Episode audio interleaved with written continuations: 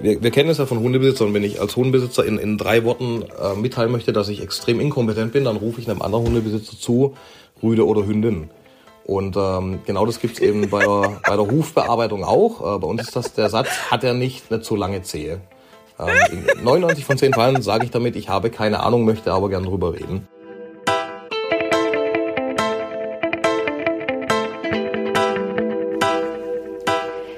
Schön, dass du in den Podcast vom Kranken zum gesunden Pferd reinhörst. Ich bin Dr. Sandra Löckener und in jeder Folge werde ich dir ein bisschen meines Wissens aus Biologie und Tiermedizin schenken. Deine Fragen zum Thema Pferdegesundheit sind der Leitfaden für diesen Podcast.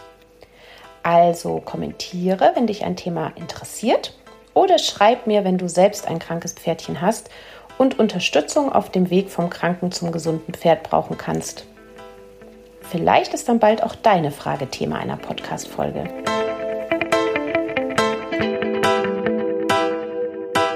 Hey ho, herzlich willkommen zu unserer neunten Folge des Podcasts vom Kranken zum gesunden Pferd.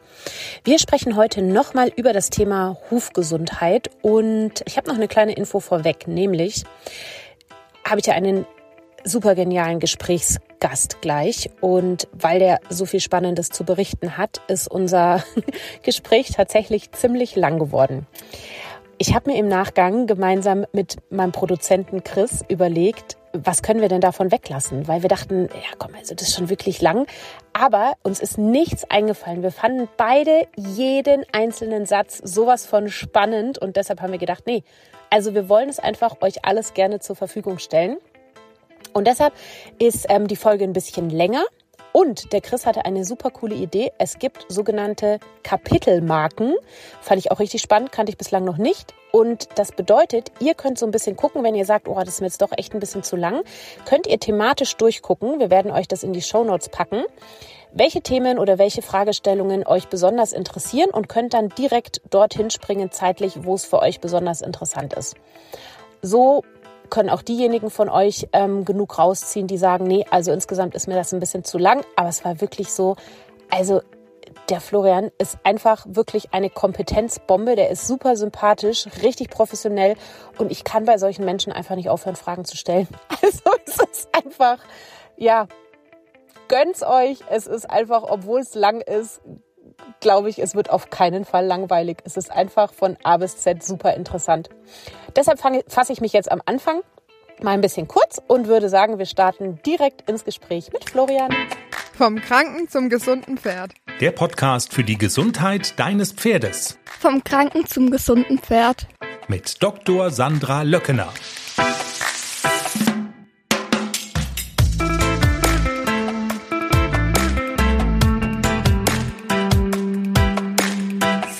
Zweite Folge zum Thema Hufe. In der letzten Folge hatten wir ja schon das Thema Ernährung für gesunde Pferdehufe. Und ähm, heute werden wir uns jetzt noch ein bisschen mehr mit Bearbeitung und sowas ähm, befassen. Und für diese zweite Folge zum Thema Hufe habe ich mir den Florian Häfner eingeladen. Der Florian ist ein super spezialisierter Hufkenner und ähm, hat mehrere interessante Punkte in seiner Vita. Zum einen finde ich total spannend, ähm, dass der Florian sowohl eine Ausbildung hat als Hufbearbeiter, also Hufpfleger, ähm, und aber auch als Hufschmied. Das heißt, er kennt beide Seiten. Ähm, wie bearbeitet man ein Barhufpferd und was kann man mit Beschlag Gutes tun? Ähm, Florian ist selber aktiv, auch immer noch als Hufschmied tätig und ist auch Herausgeber der Zeitschrift Der Huf und dadurch natürlich total am Puls der Zeit. Das heißt, der Florian kriegt super coole neue Invent äh, Innovationen mit und kriegt mit, was eben andere Hufschmiede so hervorbringen und was die für Gedanken und Erfahrungen haben und ähm, ja, hat dadurch einfach einen unheimlichen Erfahrungsschatz. Ähm, zusätzlich war er früher auch lange Zeit als Pferdetrainer tätig. Das heißt, er weiß auch so ein bisschen, ähm, wie kann man dann auch Pferdetraining und ähm, Hufbearbeitung vielleicht in Einklang bringen. Und ähm, jetzt fragen wir ihn am besten selber mal, ob ich irgendwas aus seinem spannenden Lebenslauf vergessen habe, weil es so viel Interessantes ist. Oh ja, eins fällt mir noch ein, natürlich der wissenschaftliche Hintergrund. Den fand ich natürlich super speziell, deshalb will ich ihn noch ähm, erwähnen. Also Florian war auch schon tätig im wissenschaftlichen Bereich als Entwickler ähm, selbst und eben auch ähm, in wissenschaftlichen Publikationen. Aber Florian, vielleicht kannst du auch noch mal sagen, habe ich irgendwas super Interessantes vergessen oder ähm, habe ich alles erwähnt? Magst du noch irgendwas hinzufügen zu deiner Vorstellung? Hallo Sandra, erst einmal vielen Dank für die Einladung. Ich freue mich sehr auf unser Gespräch. Ähm, die wichtigen Eckpunkte waren da alle drin, wie, wie du beschrieben hattest, habe ich ähm, wie viele andere auch äh, mit einer großen Begeisterung für Pferde irgendwann mal als, als Trainer angefangen. Pferde und Hunde waren da immer beides Thema in meinem Leben und habe dann nach einigen Jahren in, in den Ausbildungsbereichen ähm, beschlossen, ich sollte vielleicht auch einen handfesten Beruf lernen und hatte dann damals das Glück bei einem Hufschmied das äh, Praktikum machen zu müssen, was eben die Voraussetzung war und ist, um äh, die staatliche Hufschmiedeprüfung abzulegen, der äh, nicht nur als Hufschmied tätig war, sondern auch ähm, als Reiter, äh, vor allem auch später sehr erfolgreich wurde im Bereich der Working Equitation. Und wir hatten uns damals dazu entschlossen, dass ich während dieses ähm, Praktikum sozusagen schon begleitend eine Ausbildung zum Hufpfleger und Techniker mache. Das war vor jetzt ja über 25 Jahren.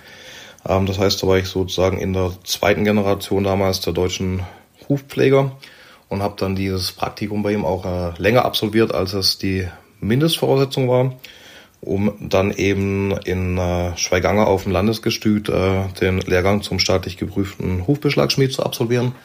War dann äh, in diesem Bereich Hufbeschlag, Hufbearbeitung einige Jahre selbstständig, auch mit Angestellten und durfte dann ähm, so ab 2009 für die Firma Bergmann in Holland, die Hufeisen herstellt, Produktentwicklung betreiben. Das heißt, ich habe für die Hufeisen oder auch ähm, orthopädische Beschlagskonzepte entwickelt.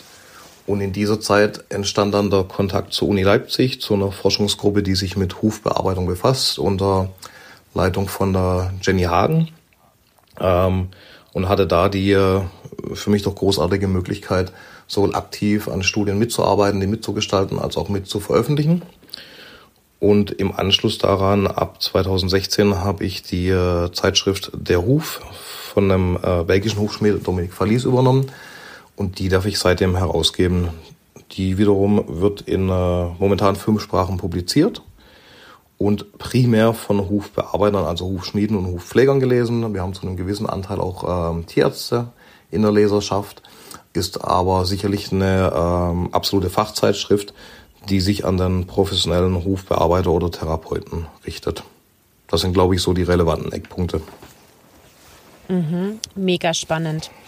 Ähm, Florian, ich würde total gerne jetzt einfach sofort in ein paar Fragen, die ich habe, ähm, starten.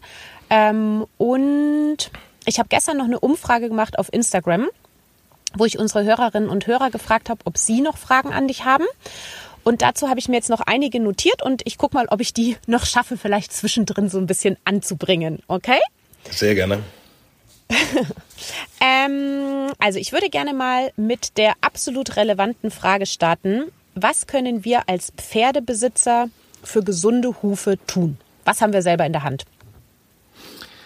Da gibt es tatsächlich äh, einiges. Äh, interessanterweise sind das sind die Punkte an, an die ich da denke, oft nicht die, die, glaube ich, der Pferdebesitzer als allererstes im Kopf hat. Ähm, was ich nicht in der Hand habe, ist die Art der Bearbeitung durch meinen Hufschmied oder Hufpfleger oder wer auch immer das dann tut.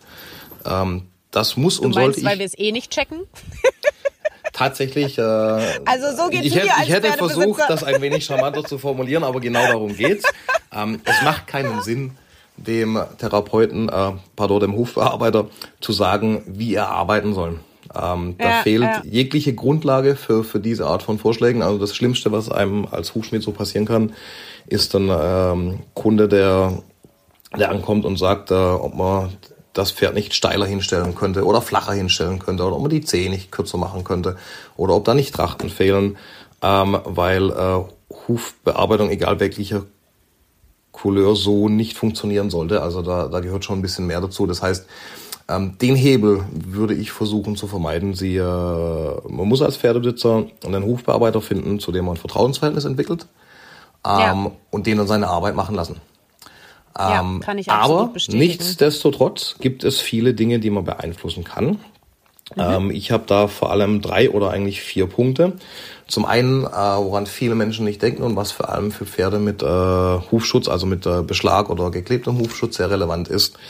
Ähm, wenn sich die Hufsituation anscheinend und oder tatsächlich ähm, nicht immer optimal darstellt, dann ist ein ganz großer Schlüssel das Verkürzen des Bearbeitungsintervalls. Ähm, die Problematik mit einem äh, konstanten Hufschutz im Sinne von einem Hufeisen, von einem Kunststoffbeschlag oder eben einer Beklebung ist ja, dass ich in einer gewissen Art ähm, die Hufsituation sozusagen einfriere. Das heißt, die natürliche Abnutzung ausschalte und auch noch ein paar andere Sachen.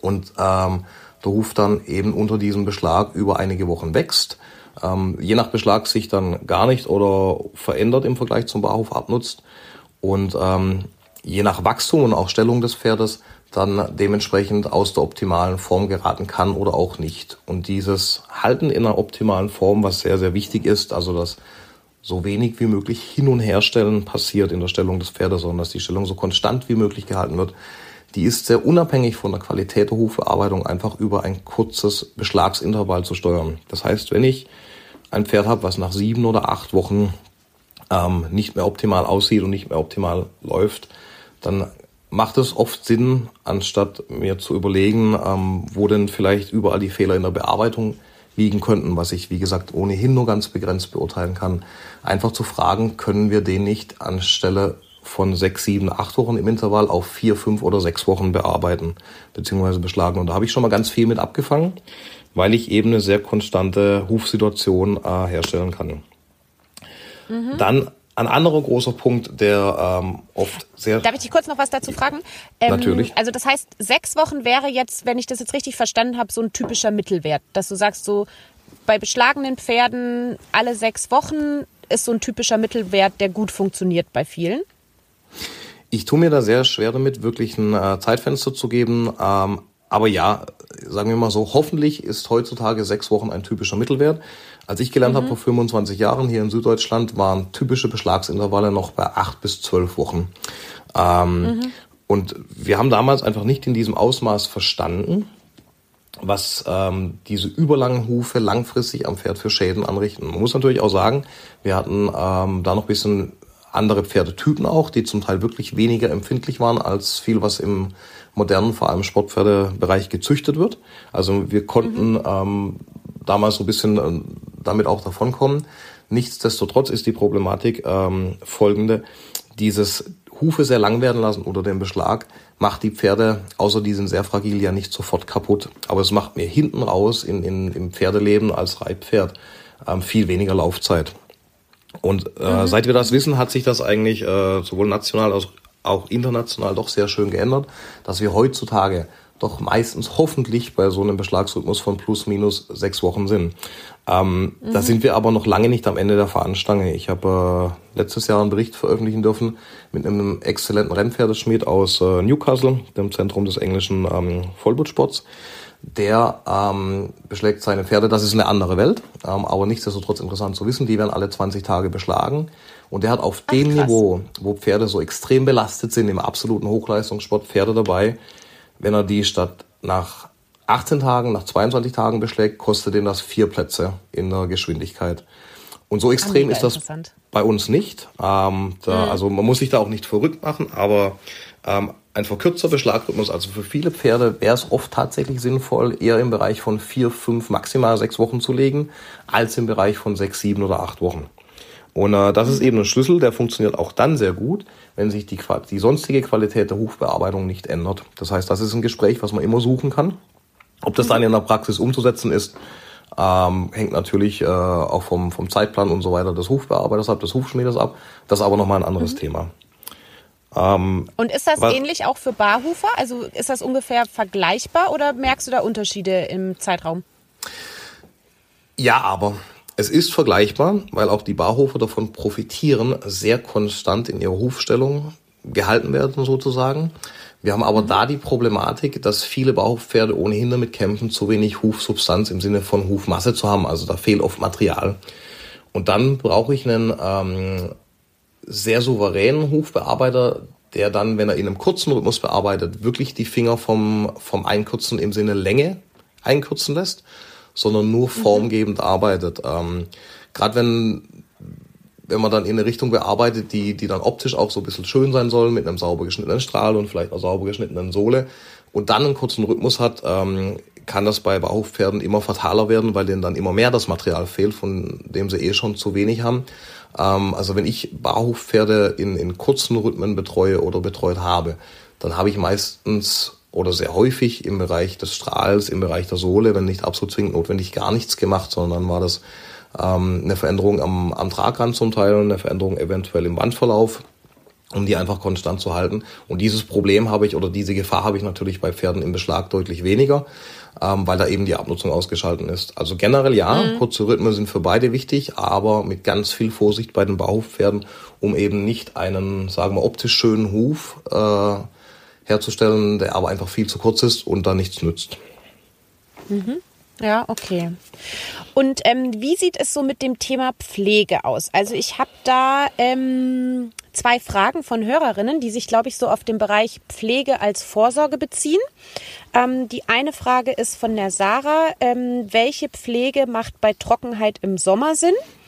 Und die anderen Fragen sind von der Angelina, die hat gefragt, sind Pflegeprodukte denn sinnvoll?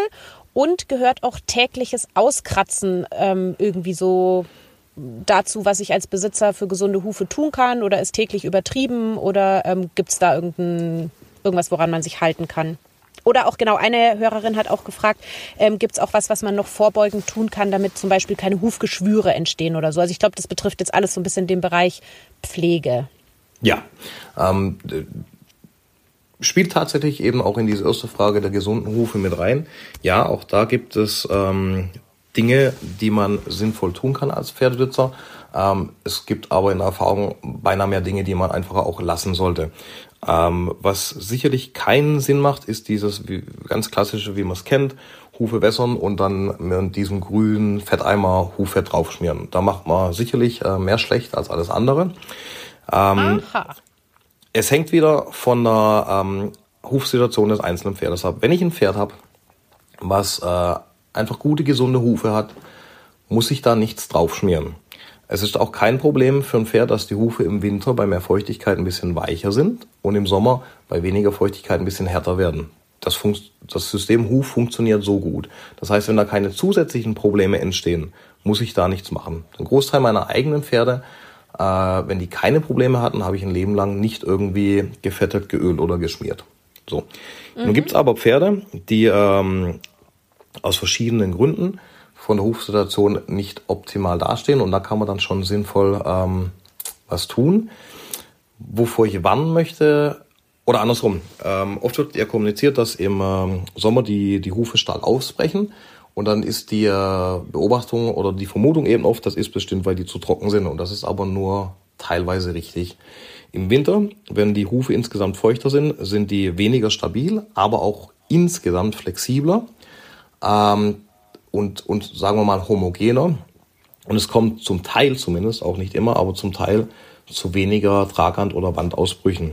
Jetzt im Sommer trocknen die Hufe allerdings tatsächlich nur außen ein bisschen ab und dann sehen wir eben diese manchmal typischen Ausbrüche am, im unteren Bereich des Traghandes, die oft auch tatsächlich gar nicht wild sind.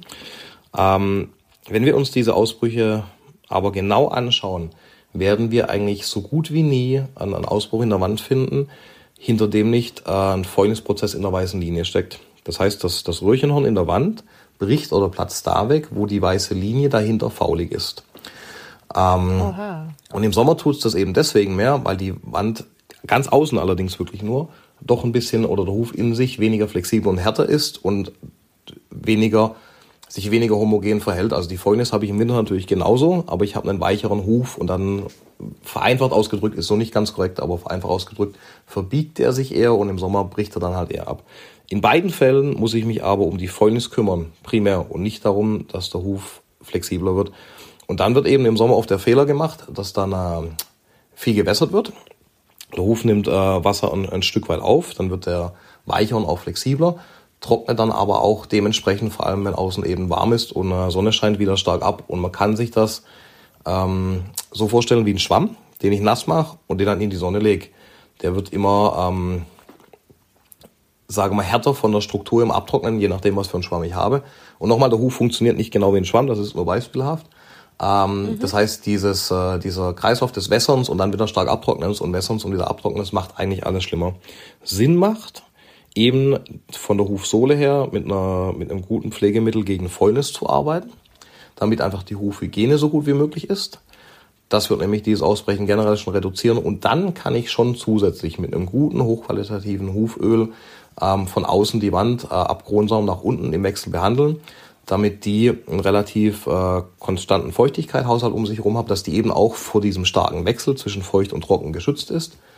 Ähm, das macht schon Sinn dann, aber auch wirklich nur so und nicht einfach da irgendwie Wasser drauf sprühen und dann Fett drüber schmieren. Ähm, da vielleicht als kleine Anekdote, ich bin als Jugendlicher, äh, hatte ich mal eine, eine Schulpause einlegen dürfen oder auch müssen und war ein Dreivierteljahr in äh, Spanien in, in verschiedenen Stellen äh, als Reiter tätig und hatte mich damals immer gewundert, warum in diesen Stellen, in denen ich da gearbeitet habe, die Pferde vom Abduschen eingefettet wurden.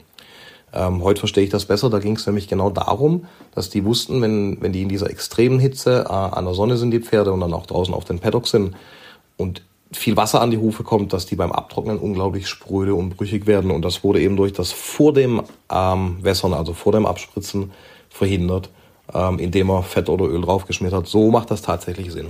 Aber diese klassische Abfolge ah. nochmal, im Sommer viel Wasser mhm. drauf, dann in Paddock raus, wo sie schlimm abtrocknen und dann noch irgendwie danach Fett draufschmieren, die ist Quatsch. Das macht keinen Sinn. Okay, also das heißt, das Huföl, was du gerade angesprochen hast, würde dann auf den trockenen Huf aufgetragen werden. Und man sollte aber, also ist es dann so, dass man dann generell vorher ein Produkt gegen Fäulnis auftragen sollte, auch wenn vielleicht auf den ersten Blick nichts zu erkennen ist? Also würdest du das so ein bisschen als generelle Pflegemaßnahme sehen, um dem vorzubeugen? Oder nur, wenn ich irgendwo einen Hinweis habe auf Fäulnis? Ähm, der Hinweis auf Fäulnis sind äh, brüchige Hufe. Das kann man tatsächlich ah, pauschal ah, okay. so sagen. Es gibt natürlich auch rein in der Belastungssituation der Hufe ganz viele Ursachen, äh, warum es zu Ausbrüchen kommt, warum es äh, im, im, Thema der, der Hornspalten gehen wir da noch in einen ganz anderen Bereich.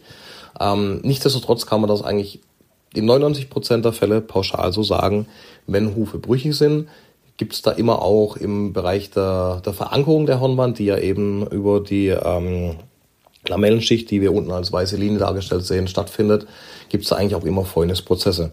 Und dann macht es eben Sinn, die, die Sohle von unten, soweit es eben möglich ist, mit manchen Beschlägen geht das natürlich auch nicht, mit einem guten Mittel gegen Fäulnis zu behandeln, um äh, vor allem Bakterien ähm, zu bekämpfen. Und im Wechsel mit dieser Behandlung, das ist aber der weniger wichtige Anteil in, in meinen Augen, von außen mit einem guten Huföl zu arbeiten. Das heißt, ich empfehle den Pferdebesitzern da, Huf sauber machen, einen Tag von unten das Mittel gegen die Fäulnis drauf, einen Tag nichts machen, Huf sauber machen, einen Tag von außen das Öl drauf. Diese Abfolge macht Sinn. Aber nochmal, wenn ich ein Pferd habe, was keine Probleme hat mit seiner Hufqualität, schmiere ich da auch nichts hin. Dann in ähm, Ruhe lassen. Einfach in Ruhe lassen. Mhm. Wenn die von Hornqualität gut mhm. sind, wenn die gut wachsen, wenn die nicht stark ausbrechen und so weiter und so fort, dann äh, muss man da einfach nichts drauf schmieren. Mhm. Und jetzt hast du, glaube ich, gerade dann auch schon, wenn ich es richtig rausgehört habe, die Frage nach dem Auskratzen beantwortet, weil wenn du jetzt sagst, ähm, wenn der Huf eben zum Beispiel brüchig ist im Sommer, dann einen Tag ähm, das Fäulnis, also säubern, das ähm, Fäulnisprodukt drauf, einen Tag einfach auskratzen, einen Tag säubern und Huföl drauf. Das heißt, dann wären wir auf jeden Fall auch beim täglichen Auskratzen, ne?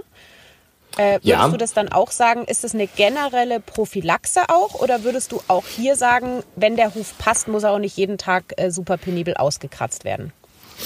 Das ist so. Ähm, wenn sich im, im Huf ähm, so eine Art Polster aus relativ ähm, unverschmutzter Erde bildet, ist das eigentlich was Positives.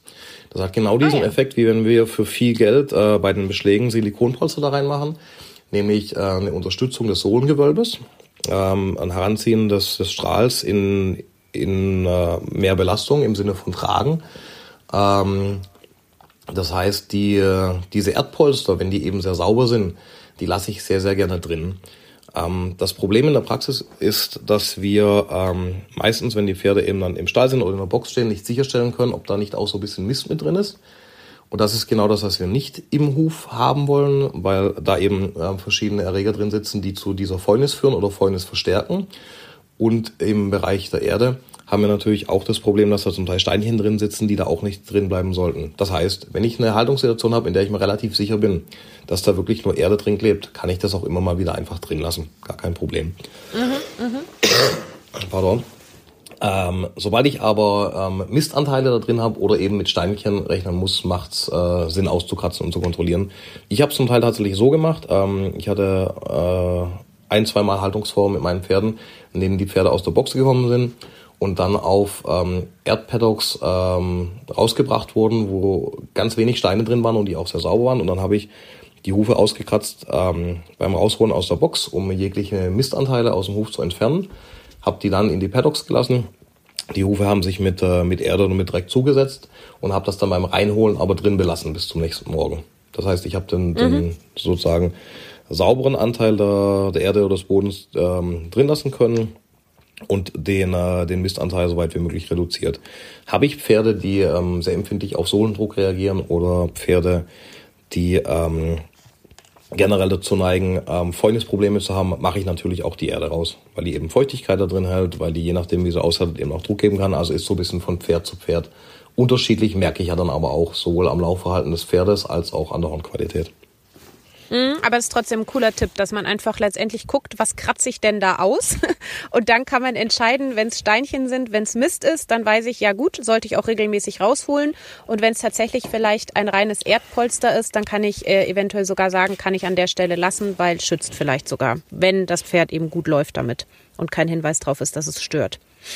Mhm. Ganz genau. Ja, das ist doch ein guter Tipp. Ähm, lass mich noch einmal bitte kurz äh, den, den Bogen ähm, zur, zur Eingangsfrage, dann sind wir damit nämlich, glaube ich, relativ gut durchschlagen, ähm, was der Pferdebesitzer für gesunde Hufe tun kann.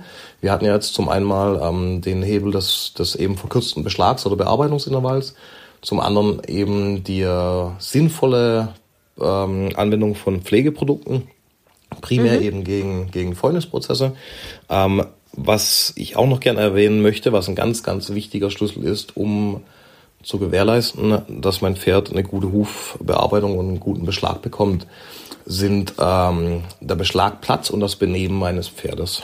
Ähm, es ist so gut wie unmöglich, äh, an einem Pferd, was aus welchem Grund auch immer nicht sehr ruhig steht beim, beim Beschlagen, optimale Arbeit durchzuführen. Ähm, wir kriegen das als mhm. Profis alle irgendwie hin. Also ich kriege auch ein schwieriges Pferd mal beschlagen und ich kriege auch eins beschlagen, was wackelt. Aber ich weiß, dass die Qualität dieser Arbeit nicht die gleiche ist ähm, wie an einem Pferd, was wirklich ruhig dasteht. Und da soll ich als Pferdebesitzer alles in meiner Macht Stehende tun, um eben das zu gewährleisten. Ähm, mhm. Weil es eben ein Riesenhebel ist für die, für die Qualität der Hufbearbeitung. Ähm, und das ah, andere ist tatsächlich der, der Beschlagplatz. In vielen Stellen ist das so, dass der Beschlagplatz, wenn, wenn nicht beschlagen wird, äh, eben sonst als Putz- oder Anwendeplatz genutzt wird. Ähm, und das sollte an den Tagen, an denen Hufschmied arbeitet, auch wenn es nicht mein Hufschmied ist an dem Tag, einfach unterbleiben. Da sollte der auch schon aus Sicherheitsgründen mit dem Pferd, was er bearbeitet, alleine stehen können. Ähm, ich denke, das ist sehr problemlos, wenn man da so viel Rücksicht nimmt, wenn ein Pferd in einem Stall beschlagen wird, dass dann die anderen Pferde an dem Tag vielleicht an oder in der eigenen Box gerichtet werden. Ähm, mhm. Weil sonst einfach, das sorgt für Ablenkung, er sorgt für Ablenkung bei einem Pferd, was da steht. Es ist gefährlich, wenn da noch andere Pferde viel dran vorbeilaufen müssen oder nah dran sind.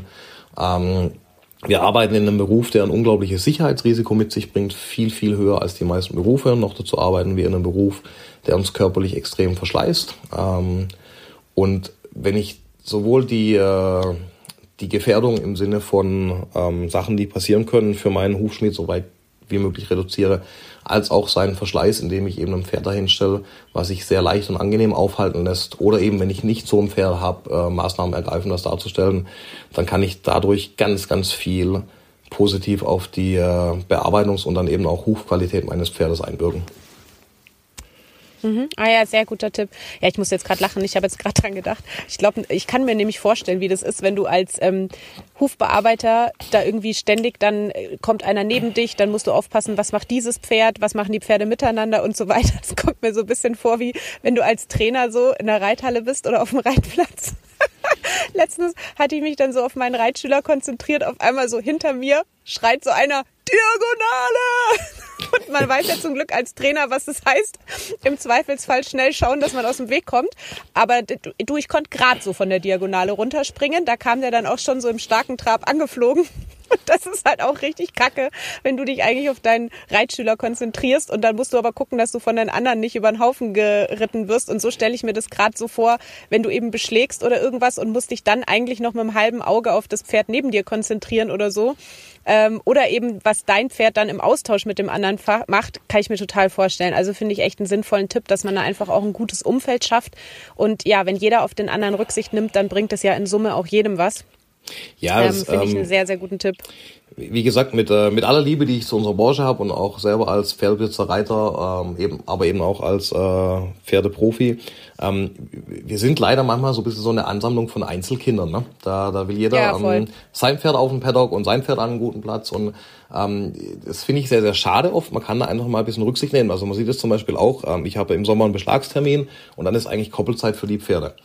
Ähm, dann kann ich doch als anderer Pferdebesitzer, wenn ich sehe, da steht jetzt einer, muss beschlagen werden, anbieten, dass ich zum Beispiel mein Pferd auch noch zwei Stunden drin lasse, dass der dann nicht alleine im Stall steht und nicht die ja, ganze Herde äh, rausgebracht werden muss. Ähm, genauso Fütterungszeiten. Das ein, äh, es ist eine, eine Katastrophe, manche Pferde zu, zu beschlagen, wenn dann alle anderen Futter kriegen. Dann kann man doch vielleicht oh, auch ja. gucken, ob die eine halbe Stunde mhm. später Futter kriegen können. Ne? Ähm, und mhm. das, das sind alle Sachen, die machen einem das Leben als, als Hufschmied ähm, Hufpflege, aber auch als Tierarzt so viel leichter, die uns so unglaublich helfen. Und ähm, da habe ich wirklich einen Einfluss eben als Pferdebesitzer auf die, die Bearbeitungsqualität. Viel mehr als mit Sachen, wie sollte der nicht steiler oder flacher stehen und auch viel sinnvoller. Also viel mehr als mit, mit schlauen Kommentaren, ja, ja. meinst du? Ähm, und, ähm, ja, ja, verstehe. Ähm, da, da, da ist auch der, der, der Profi, ähm, kennst du selber ja so dankbar, wenn, wenn ich einfach merke, hey, die machen sich da Gedanken, die gucken, dass ich gut arbeiten kann, die haben viel Verständnis dafür, dass es äh, sowohl eine anstrengende als auch eine nicht ungefährliche Arbeit ist. Und wenn ich das sehe bei jemand, die sehen das und die versuchen für mich die Arbeitsbedingungen zu optimieren, bin ich, äh, so sehr ich das möchte oder nicht, einfach im, im Unbewusstsein immer bereit, für diese Menschen auch mehr Leistung zu bringen. Ähm, als im Vergleich ja. zu Kunden, wo ich weiß, hey, da muss ich erstmal gucken, dass Zeug aus dem Weg geräumt wird. Dann haben wir da, muss ich während einem Schlag drei andere wegschicken, weil die gerade ihr Pferd abputzen wollen und so weiter und so fort. Das sind alle Sachen, die machen das Leben nicht mhm. leichter, die machen die Bearbeitung nicht besser und die haben einen negativen Einfluss tatsächlich auf die Hufqualität im Ende. Mhm. Ähm, ich würde total gerne nochmal an den Punkt einhaken, den du jetzt gerade schon so ein bisschen angesprochen hast. Es ist wirklich schwierig, das als Pferdebesitzer zu beurteilen, was da der Profi sozusagen macht am Huf. Und ähm, vor allem ist es ja so, es gibt ja teilweise auch so totale Trends oder auch sehr kontroverse Meinungen unter den ähm, Hufschmieden oder Hufbearbeitern generell. Und ein Thema, was ich finde, was momentan sehr trendy ist, ist das Thema oh Gott, der steht viel zu flach. Oder eben aus daraus resultierend, äh, die Zehe oder sagen wir mal, der Huf wird immer vermeintlich steiler, steiler, steiler und irgendwann spricht dann irgendwie die Nachbar-Pferdebesitzerin ähm, einen an und sagt, ähm, hey, dein Pferd steht irgendwie viel zu steil. Hast du da irgendeinen Tipp, was man als, also kann man überhaupt als Pferdebesitzer weil ich meine, klar, du hast jetzt vorhin schon gesagt, am allerbesten ist es natürlich, du hast einfach einen sorgfältig ausgewählten ähm, Hufbearbeiter, der auch der Hufbearbeiter deines Vertrauens ist. Aber gibt es trotzdem unabhängig davon irgendeinen Anhaltspunkt, wie ich als Pferdebesitzer beurteilen kann, ob huftechnisch alles passt? Also gibt es irgendwas, woran man generell erkennen kann, oh, jetzt ist der Huf aber echt zu steil oder oh, jetzt ist der Huf aber echt zu flach? Gibt's, gibt's da irgendeinen Anhaltspunkt? Es gibt Ariane Anhaltspunkte. Es gibt Anhaltspunkte. Ähm, aber nicht so, wie die Frage impliziert. Ähm, also genau dieses, ist der zu steil oder zu flach? Ähm, kann ich als Pferdebesitzer eigentlich so gut wie nicht beurteilen. Und es ist tatsächlich auch für, für Hufschmiede ein viel komplexeres Thema, als man denkt. Generell ähm, ist dazu zu sagen, ähm, die Beurteilung der Hufsituation ist, ähm, auch wenn ich dieses neumodische Wort manchmal nicht gerne mag, äh, ein sehr ganzheitliches Unterfangen. Und wenn wir da den Huf isoliert rausnehmen, am allerschlimmsten noch auf Bildern, also zweidimensionalen Abbildungen einer, ähm, eines dreidimensionalen Körpers und dann versuchen, da irgendwelche Beurteilungen abzugeben, dann sind wir ausschließlich eines, nämlich völlig inkompetent. Also auch diese ganzen Geschichten, die über Social Media laufen, die viel über Facebook laufen, dass irgendjemand meistens noch völlig krumme und schiefe Bilder von einer Hufsituation einstellt und dann um eine Beurteilung bittet. Jeder, der darauf antwortet, disqualifiziert sich in meinen Augen. Äh, zumindest, mhm. wenn man es, es gibt natürlich Sachen, die ich als erfahrener Profi auch an einem Bild sehen kann, aber ohne die abzusichern, zum Beispiel durch ein Live-Sehen, durch ein Video und durch noch viele andere Aspekte, ähm, ist das völliges Glaskugellesen. Und da kommen wir eben auch zu diesem Thema, steht er nicht zu steil oder steht er nicht zu flach? Ähm, Hufbearbeitung, sagen wir, auf einem, einem hohen Niveau, und da gibt's äh, in unserem Beruf wie in allen anderen Berufen auch sehr, sehr große Unterschiede.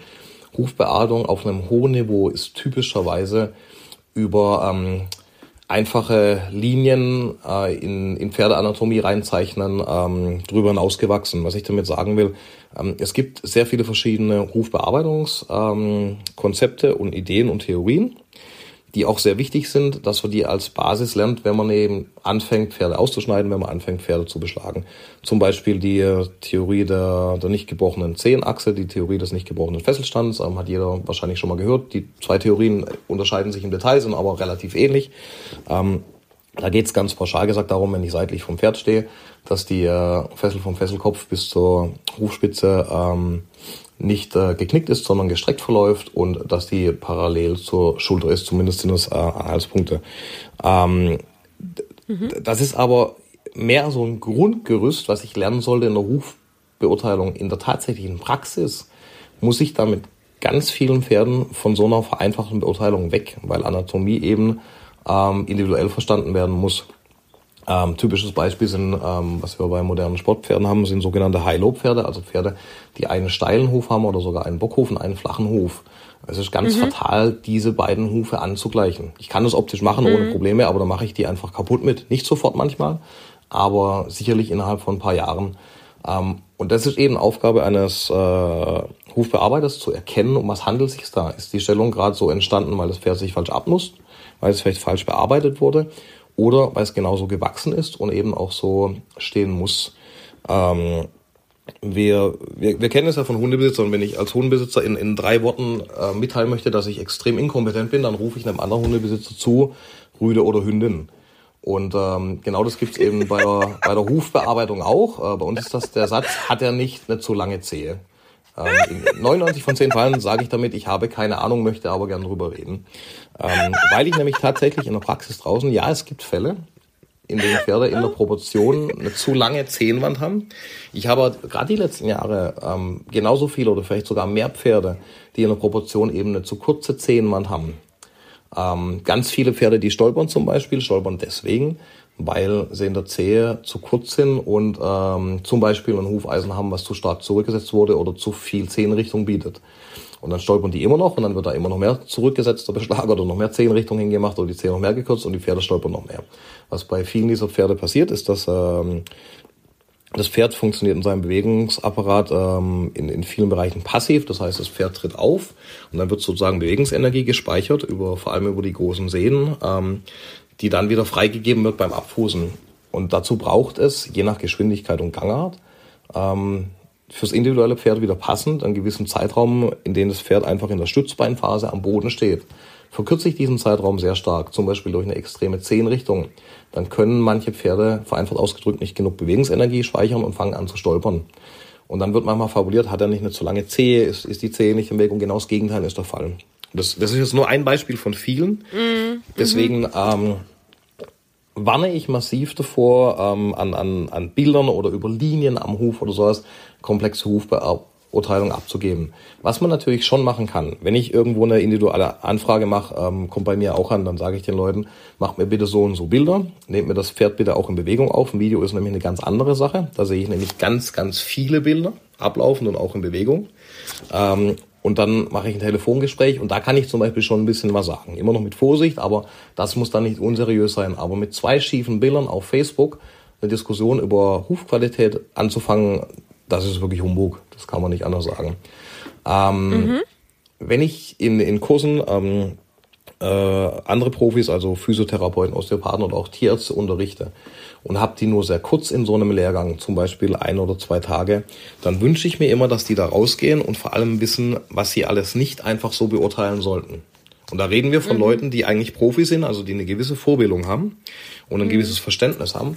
Und trotzdem warne ich die davor, so einfach in diese Beurteilungsfalle zu tappen. Ähm, Hufbeschlag oder Hufbearbeitung erschließt sich einem in der Tiefe nur, wenn man es selber in der Praxis und auch über längere Zeit praktiziert hat.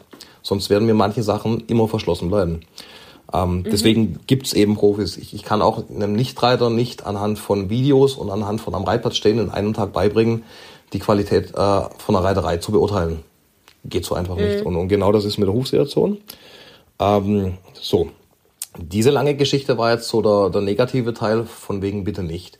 Es gibt mhm. aber, und es wird vor allem in Zukunft, glaube ich, auch noch immer mehr Dinge geben, die eigentlich ganz klasse funktionieren und von denen ich hoffe, dass sie sich auch verbreiten und dass wir die mehr nutzen. Ein Beispiel ist zum Beispiel, äh, zum Beispiel, zum Beispiel eine App, die ähm, in Kooperation hauptsächlich an der Uni in Uppsala in Schweden entwickelt wurde. Die haben da ein ganz brillantes Forscherteam, was sich mit äh, Gangbildern, mit Lahmheiten und so weiter auseinandersetzt auf extrem hohem Niveau. Und die haben eine App entwickelt, äh, mit der ich einfach mit meinem Smartphone das Pferd filmen kann und über künstliche Intelligenz das Bewegungsmuster dieses Pferdes erkannt wird und nicht nur grobe Lahmheiten erkannt werden, sondern leichte Unregelmäßigkeiten schon. Also das, was mit bloßem Auge sehr schwer zu sehen ist. Und das tatsächlich auch zuverlässiger und kompetenter, als das oft auch Profis können. Weil auch wir Profis haben das Problem, dass unser Auge eben gewisse Bewegungen in einer gewissen Geschwindigkeit gar nicht auflösen kann. Das heißt, manche Dinge kann der Mensch einfach nicht sehen. Ähm, die App ist jetzt relativ neu aus dem Markt, das äh, kann ich hier glaube ich sagen. Die heißt Sleep, das schreibt sich S-L-I-E-I-P. Ähm, Im Augenblick ist die vor allem... S-L-E-I-P. S-L-E-I-P. Im Augenblick ist die vor allem für Profis gedacht und zugänglich. Da soll es wohl aber auch äh, einfache Varianten geben in Zukunft, dass mir die als Pferdebesitzer zur Verfügung steht. Und was ich dann machen kann oder könnte, wenn sich solche Konzepte weiter durchsetzen, dann kann ich wirklich ganz entspannt einfach einmal in der Woche eine zweiminütige Aufnahme vor einem Pferd machen. Da führt mir das einer im Schritt, im Trab hin und weg und kann ähm, natürlich keine Diagnose machen, um Gottes Willen nicht, äh, kann auch nicht jedes Mal in Panik ausfallen, aber ich kann das Laufverhalten und die Laufqualität meines Pferdes über Monate und Jahre dokumentieren. Und das ist ein Riesenschlüssel, weil dann haben wir ganz, Voll, ganz viel Wissen. Das ist mega. Dann, dann sehen wir nämlich wirklich, ähm, was, also in, in welchen Sachen wiederholen sich Muster, was hat Einfluss. Ähm, und nochmal, ähm, da muss man ganz klar vorwarnen, weil da, da ist natürlich auch äh, ganz viel Gefahren dabei. Ähm, in diesen feineren Bewegungsanalyseprogrammen ähm, gibt es eigentlich keine Pferde, die sich ganz symmetrisch bewegen. Er hängt mit der Handigkeit zusammen. Und der mm. Übergang mm. zwischen Händigkeit und Lahmheit ist ein fließender, der ist nicht genau definiert. Lahmheit mm. hat natürlich ein paar Auslöser, die was anderes sind, ähm, wie zum Beispiel Schmerz oder Bewegungseinschränkungen, äh, aber die Bewegung selber ist wegen ihrer Händigkeit bei, bei einem gesunden Pferd schon in einer gewissen Weise asymmetrisch und der Übergang zu einem ganz, ganz geringgradig lahmen Pferd ähm, kann ein ähnliches asymmetrisches Bewegungsbild machen. Das heißt, muss da mit solchen Sachen ganz massiv davor warnen, dass natürlich Pferdebesitzer anfangen zu orakeln, ähm, was, was kann da dahinter stecken oder versuchen Diagnostik zu betreiben, um Gottes Willen bitte nicht. Ähm, mm. Aber wenn, wenn man das versteht, was, was solche modernen ähm, Tools eigentlich können oder können werden auch in Zukunft, dass ich eben für mein eigenes Pferd Verlaufsprotokolle anfertigen kann und wirklich sehen kann, hey, ähm, wie läuft der denn? Dann muss ich mir auch nicht so viel Gedanken drüber machen, ob ich jetzt denke oder Angst habe, dass die Zehe zu lang oder zu kurz ist, weil ich sehr neutral mhm. immer wieder mein Pferd abholen kann und sagen, du, ähm, optisch sieht der Huf für mich vielleicht sehr steil oder sehr flach aus, aber wir haben ähm, die gleiche Asymmetrie bei Messung 1 wie bei Messung 200 vier Jahre später. Das wäre ein extrem mhm. gutes Zeichen, wenn wir nicht, also wenn die erste Asymmetrie nicht, nicht ähm, gravierend war und wir ein lahmes Pferd hatten, ne? aber dann ja. diese Pferde konstant in einem Bewegungsmuster zu halten, ist ein sehr guter Anhaltspunkt.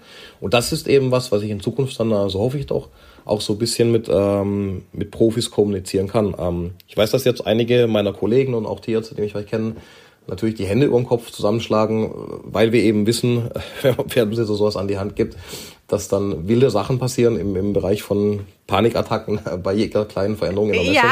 Ja, ja. Also, aber weißt du, was ich, weißt du, was ich mir gerade gedacht habe? Ich dachte mir, das ist trotzdem jetzt ehrlich gesagt ein Mega-Tipp von dir, weil ich glaube eher umgekehrt. Das wird eher viele deiner Kollegen vor den Fragen, ist der nicht zu steil, ist der nicht zu flach, schützen möglicherweise.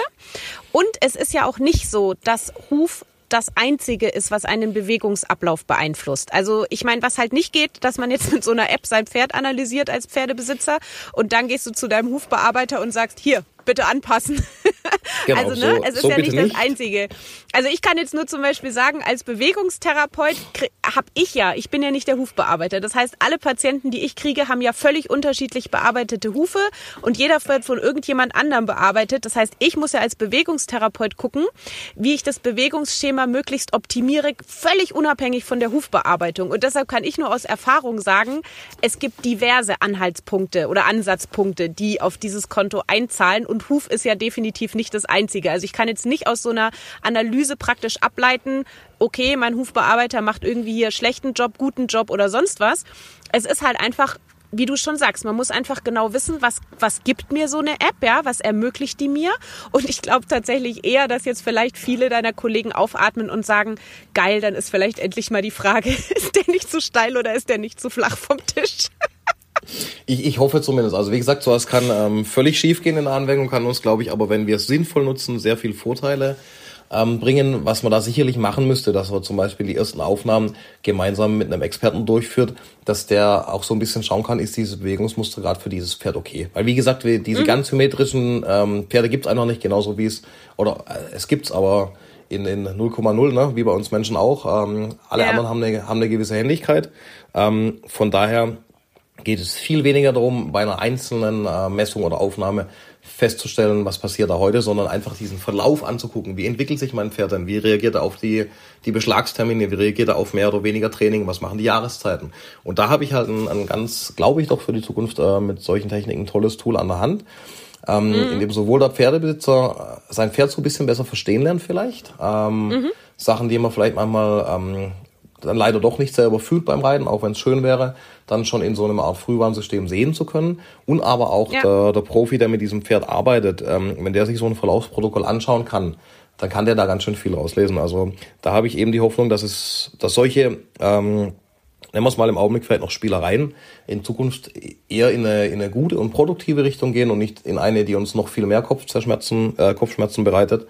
Ähm, das wäre schon, mhm. schon ganz schön. Ähm, Lass mich zum Abschluss vielleicht nochmal an ein, zwei Beispielen zu diesem Thema, weil da haben wir jetzt tatsächlich ja wenig drüber gesagt, nochmal so ein bisschen ähm, was zu, zu diesem Problem, ist der zu flach oder ist der zu steil sagen und vielleicht nochmal so ein bisschen praktisch erklären, warum das in, in der praktischen Bearbeitung so individuell und auch so schwierig ist. Ähm,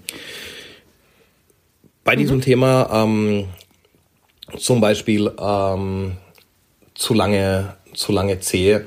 Ähm, das ist nichts, was sich nur, zumindest bei, bei Hufbearbeitung auf einem gewissen Niveau, was sich nur statisch und, und nur an der Hornkapsel selber definiert, sondern äh, da ist die Dynamik, also wie läuft das Pferd mit, mit diesem Huf, einfach unglaublich wichtig. Das heißt, wenn ich ein sehr weich gefesseltes, modernes Sportpferd habe, ähm, dann kann, muss und sollte der in, im Verhältnis viel, in Anführungsstrichen, ist eigentlich nicht das richtige Wort, aber dennoch äh, flacher stehen als ein, ein sehr kompaktes Pferd im Kopftyp mit einer, mit einer steilen, kompakten Fesselung. Ne? Das heißt, schon da muss ich unterscheiden können, was für ein Pferd habe ich gerade, wie, wie flexibel ist der im Bereich des Fesseltrageapparates, um eben nicht einen, der ähm, unten auf, auf viel Flexibilität eigentlich gezüchtet ist, ähm, mit einem kompakten steilen Huf dahin zu stellen und dann eine zu starke Beugung im, im Hufgelenk ähm, äh, zu verursachen. Oder eben auch andersrum. Ähm, dann muss ich so ein bisschen schauen, hat dieses Pferd Probleme oder hat es keine Probleme. Äh, wenn ich ein Pferd habe mit viel Gangpotenzial, braucht das Pferd seine Zehe, um dieses Gangpotenzial auf den Boden zu übertragen. Die, die Zehe am Huf ist was ganz Wichtiges. Das ist der letzte Kontaktpunkt. Am Hinterhuf sorgt sie für einen Vortrieb. Am Vorderhuf ähm, ist mehr, mehr stützend, aber auch ähm, eben wichtiger Teil des Bewegungsablaufes. Wenn ich einem, einem jungen Dressurpferd mit, mit ganz viel Bewegung im Unverstand die Zehe wegnehme, dann wird er ganz spannig und kurz laufen, weil er sein Bewegungspotenzial, was von oben aus dem Körper kommt, nicht mehr auf den Boden kriegt. Habe ich jetzt mhm. einen 20 Jahre alten Haflinger, der in den distalen Gelenken, also Huf-Krongelenk, ähm, schon deutliche Arthrosen macht, dem das Beugen und Strecken schon so ein bisschen wehtut, dem helfe ich unter Umständen damit, Hebel deutlich zu reduzieren. Ähm, aber da, da muss ich eben dieses ganze System Pferd in dem Moment verstehen und interpretieren können und nicht pauschal nach einer Schablone arbeiten, die sagt, ah, da zu viel und da zu wenig zähle. Dann gibt es so gewisse ähm, Ansatzpunkte in der individuellen Anatomie, ähm, die einfach wichtig sind. Es ist zum Beispiel so, dass ähm, das ähm, Unterstützungsband der, der tiefen Beugesehne beim erwachsenen Pferd eine, eine gegebene Länge hat. Das ist ein sehr, sehr starkes Band, was eben an der Sehne, die am Hufbein ansetzt, ähm, in, in die reinläuft. Ähm, und diese Länge ist vorgegeben. Und diese Länge hat einen großen Einfluss darauf, weil, weil diese Sehne eben am, am Hufbein ansetzt, wie steil oder wie flach dieses Pferd individuell am einzelnen Bein stehen sollte. Das kann man tatsächlich als ähm, Hufbearbeiter oder Hufschmied auch ähm, relativ gut händisch überprüfen. Ähm, hat mich ein sehr, sehr brillanter Kollege aus der Schweiz draufgebracht, äh, der, der Simon Alt, ein Mensch, von dem ich viel lernen darf und durfte. Ähm, also auch wieder eine individuelle anatomische Entscheidung am einzelnen Pferd. Und dann kommen da aber nochmal zehn Punkte dazu, die ein, ein guter Hufschmied berücksichtigt. Und deswegen ähm, warne ich tatsächlich davor vor diesem sehr einfachen, ist der zu steil, ist der zu flach. So leicht ist das nicht und sollte das nicht sein. Natürlich gibt mhm. es Fälle, in denen ich ein Pferd sehe, was optisch nach einer zum Beispiel sehr langen Zehe aussieht, was nicht zum Fesselstand passt und bei dem auch genau das das Problem ist. Aber ich muss noch ein paar andere Sachen angucken, um das wirklich sinnvoll beurteilen zu können. Mhm. Mhm. Ähm, wie ist es denn generell? Also ähm, wo gibt es denn dann auch die Barhufgrenzen? Also ich würde vielleicht an der Stelle dir gerade mal so ein paar Fragen vorlesen, die eben Hörerinnen und Hörer eingereicht haben, weil ich glaube, die passen alle ganz gut so in diesen Bereich. Ähm, die Marion hat zum Beispiel gefragt, ist orthopädischer Beschlag mit einer Arthroseplatte gut? Also bei Arthrose vermutlich. Ähm, die Kerstin hat gefragt, bei Spat- und Krongelenksarthrose ist Eisen, also sind Eisen zwingend notwendig oder ähm, generell sinnvoll? Ähm, die Moni hat gefragt, wann macht ein Klebebeschlag Sinn? Und ähm, ich weiß jetzt gar nicht mehr wer, aber irgendjemand hat auch bei wegen Hufknorpelverknöcherung gefragt, ob da eben irgendeine Art von Beschlag sinnvoll ist. Also ähm, kannst du das irgendwie so ein bisschen sagen, woher man als Pferdebesitzer weiß, wann ist die Grenze, wo, wo Barhuf gut ist fürs Pferd, erreicht? Gibt es da irgendwas, woran man sich halten kann? Und wann ist wirklich ähm, irgendeine Art von Schutz oder so sinnvoll oder auch halt orthopädischen Beschlag? Ja, das, das sind ja eigentlich so ein bisschen zwei Fragen. Zum einen mal diese allgemeine ähm, Grenzen und Möglichkeiten im, im Bauhof gehen und zum anderen eigentlich schon sehr spezifische Fragen nach, äh, nach Pathologie, nach Erkrankungen. Ähm, lass uns mal beim, beim Bauhofgehen anfangen. Also generell ist es mhm. so, ähm, dass ähm, Bauhofgehen viele Vorteile hat. Ähm, ein, einer der größten Vorteile ist sicherlich die, ähm, die Flexibilität in der Hornkapsel, nicht unbedingt im klassischen Sinne eines Hufmechanismus, wie ihn viele verstehen, im Weiterwerden und wieder ähm, enger werden der Trachtenwand oder der Trachtenwände bei Belastung, sondern vor allem in einem relativ unabhängigen nach oben und nach unten deformieren können der, der Hufwände, vor allem im Trachtenbereich. Der Huf ist eigentlich ein ganz mhm. genialer Stoßdämpfer und der kann unebenes Aufhusen oder auch unebenen Boden selber zum Teil sehr gut ausgleichen, indem er sich eben nach oben verformt und verwindet. Ähm, und das ist eine Sache, die Bauhofpferde einfach können und die Pferde mit, mit starren Beschlägen nicht mehr können. Ähm, mhm. Die Entscheidung, ob das aber wichtig oder nicht wichtig ist, ist wieder eine, eine individuelle, wenn man gerade bei diesem Beispiel bleibt. Wenn ich jetzt zum Beispiel ein Pferd habe, was einen konventionellen Eisenbeschlag hat, aber ein Sportpferd ist und eigentlich nur auf weichen Boden läuft, ist die Sache sehr unproblematisch. Dann, dann ist dieses ähm, verwindende Hornkapsel auf diese Art in der Praxis gar nicht so relevant. Dann kann ich so ein Pferd sehr, sehr gut alt werden lassen, auch unter einem ganz klassischen Eisenbeschlag. Ähm, und so eben ist auch diese Bauhoffrage zu beantworten. Wenn mein Pferd mit seiner Bauhofsituation mittel, kurz-, mittel- und langfristig gut läuft im Sinne von so wie das Pferd eben gemacht ist, am optimalsten läuft, dann spricht ganz viel für Bauhof. Und natürlich dazu, dass es die, die einfachste Variante ist, zumindest im Sinne von der, von der Hufbearbeitung. Ähm, ist das aber aus irgendeinem Grund nicht mehr gegeben, dann sollte man äh, da, da nicht einer gewissen Philosophie religiös folgen, sondern einfach den Hufschutz suchen, der für das Pferd dann am besten funktioniert.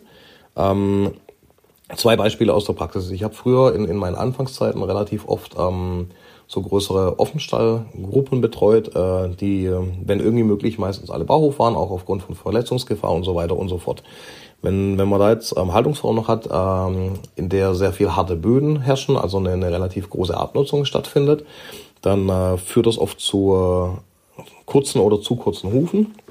Und dann hat man da ähm, oft noch Pferde, die, die viel Futter angeboten bekommen ähm, und die vielleicht in, in dieser Gruppe nicht immer optimal schlafen können und ähm, spricht dann oft mit, mit sehr euphorischen Besitzern, die sagen, ach ja, diese Haltungsform, die Pferde sind so ausgeglichen, ne? die, die hauen uns nicht ab, wir reiten da zweimal die Woche am Wochenende ins Gelände, die sind brav miteinander, die lassen sich am losen Zügel reiten und so weiter und so fort. Ähm, und dann schaut man sich das als Experte so an und sagt, okay, ähm, ich, ich sehe da so ein paar Sachen, die für mich nicht optimal sind, im, äh, sowohl im Fütterungszustand als auch in der Rufsituation lass uns mal machen, dass der sich ein bisschen wohler fühlt beim Laufen. Ne? Zum Beispiel durch einen Hufschutz, weil die Hufe vielleicht einfach zu kurz waren. Zum Beispiel durch ein erhöhtes Bewegungsprogramm, äh, damit er ein bisschen abnehmen kann. Und zum Beispiel durch eine vielleicht äh, separate Aufstellung oder in, in einer anderen Gruppenkonstellation nachts, dass der mal ein bisschen schlafen kann. Und dann ist das mit diesem, der ist so brav und ausgeglichen, oft gar nicht mehr so weit her. Dann wollen die sich nämlich wieder gern bewegen und dann äh, ist, ist manchmal der Schock sehr groß, wie, wie wenig weit durch Ausbildung und reiterliches Können reicht oder beides. Ähm, und da muss man natürlich davor warnen. Also ähm, natürlich ist großartig, wenn Pferde barfuß gehen können, aber sie sollten damit eben auch optimal laufen können. Und das Problem, was wir ähm, in Deutschland sicherlich immer wieder haben, ähm, hat das Pferd noch genug ähm, Hornkapsel, um komfortabel laufen zu können? Also ist die, das, was nachwächst, in, im Verhältnis zu dem, was abgenutzt wird, in einer, in einer guten Balance? Wenn die Antwort darauf ja ist, super. Wenn die Antwort darauf nein ist, ähm, denke ich, sollte man dem Pferd zuliebe eine andere Lösung finden, so gern man das gern hätte. Vielleicht, dass, ähm, dass es Bauhof geht. Das heißt, ähm, dieses hat mein Pferd genug Huf als Bauhofgänger ist ein ganz, ganz wichtiges Thema. Mhm. Wenn ja und sonst keine Probleme sind, ähm, wird es aber auch andersrum eigentlich nicht viel Sinn machen, ein Pferd zu beschlagen. Also warum sollte ich? Mhm. Ähm, das andere große Thema sind eben gewisse Pathologien, Probleme, Erkrankungen oder auch Herausforderungen in der Stellung. Das ist aber sehr, sehr individuell. Manche Sachen funktionieren extrem gut bei Ahuf. Manche Sachen funktionieren ähm, deutlich besser mit, mit Beschlag, weil ich eben partielle Bereiche vor zu viel Abnutzung schützen kann. Ein Beispiel wäre ein Pferd, was, äh, was an Spat erkrankt ist. Die neigen dazu, um in, in dieser Art, wie sie die Gliedmasse führen, ähm, gewissen Bewegungsbereich zu vermeiden und dadurch am, am Hinterbein eben die äußere Hufhälfte mehr abzunutzen. Und dadurch wird ihr Problem aber immer schlimmer. Das heißt, das ist keine sinnvolle Abnutzung, die gibt es nämlich auch am Hof, sondern das ist eine Abnutzung, die immer mehr Probleme mit sich bringt, weil sie eben aus einer Meidebewegung rauskommt. Und da kann ich zum Beispiel durch einen Beschlag ähm, den Huf davor schützen, immer asymmetrischer zu werden und das Pferd dann auch wieder komfortabler machen. Also laufen die dann besser mit äh, andere Bereiche also macht es total Sinn, die Abnutzung, die uns das Pferd in der Natur zeigt, genauso ähm, wieder zu spiegeln. Zum Beispiel bei einigen Pferden im Bereich einer angelaufenen Zehenrichtung an, der, an den Vorderbeinen. Das heißt, auch da geht es wieder darum, ich muss eben für das einzelne Pferd in der einzelnen Situation die richtige Lösung finden. Und Hufbeschlag im therapeutischen Bereich, um, um damit den zweiten Teil der Frage ähm, so ein bisschen anzugehen, ist eben kein Problem A, Lösung B Prinzip. Also es gibt auch nicht den einen Arthrosebeschlag oder Spatbeschlag oder Hufrehebeschlag. Unglücklicherweise hat ähm, tatsächlich das, das deutsche Hufbeschlagswesen auch in der Literatur mal so Phasen hinter sich, ähm, in denen ähm, so pauschal ein, zwei Beschläge angeordnet wurden für, für Erkrankungen. Ähm, das greift aber, wissen wir heutzutage auch, einfach zu kurz. Ich muss als Hufbearbeiter, muss als Hufschmied zusammen mit, äh, mit dem Tierarzt eben die individuell passende Lösung für dieses Pferd finden. Und dann gibt's Pferde, die ähm, beim Hufknorpelverknöcherung äh, sicherlich am besten barhof bleiben. Und da, wo ich dann mehr dran denken muss, den Boden zu managen, also dass die zum Beispiel viel weich laufen können und dass ich zum Beispiel beim Aufschneiden auch darauf achte, dass die keine zu langen Trachtenwände haben und da nicht noch weiter hochgestaucht und gedrückt werden.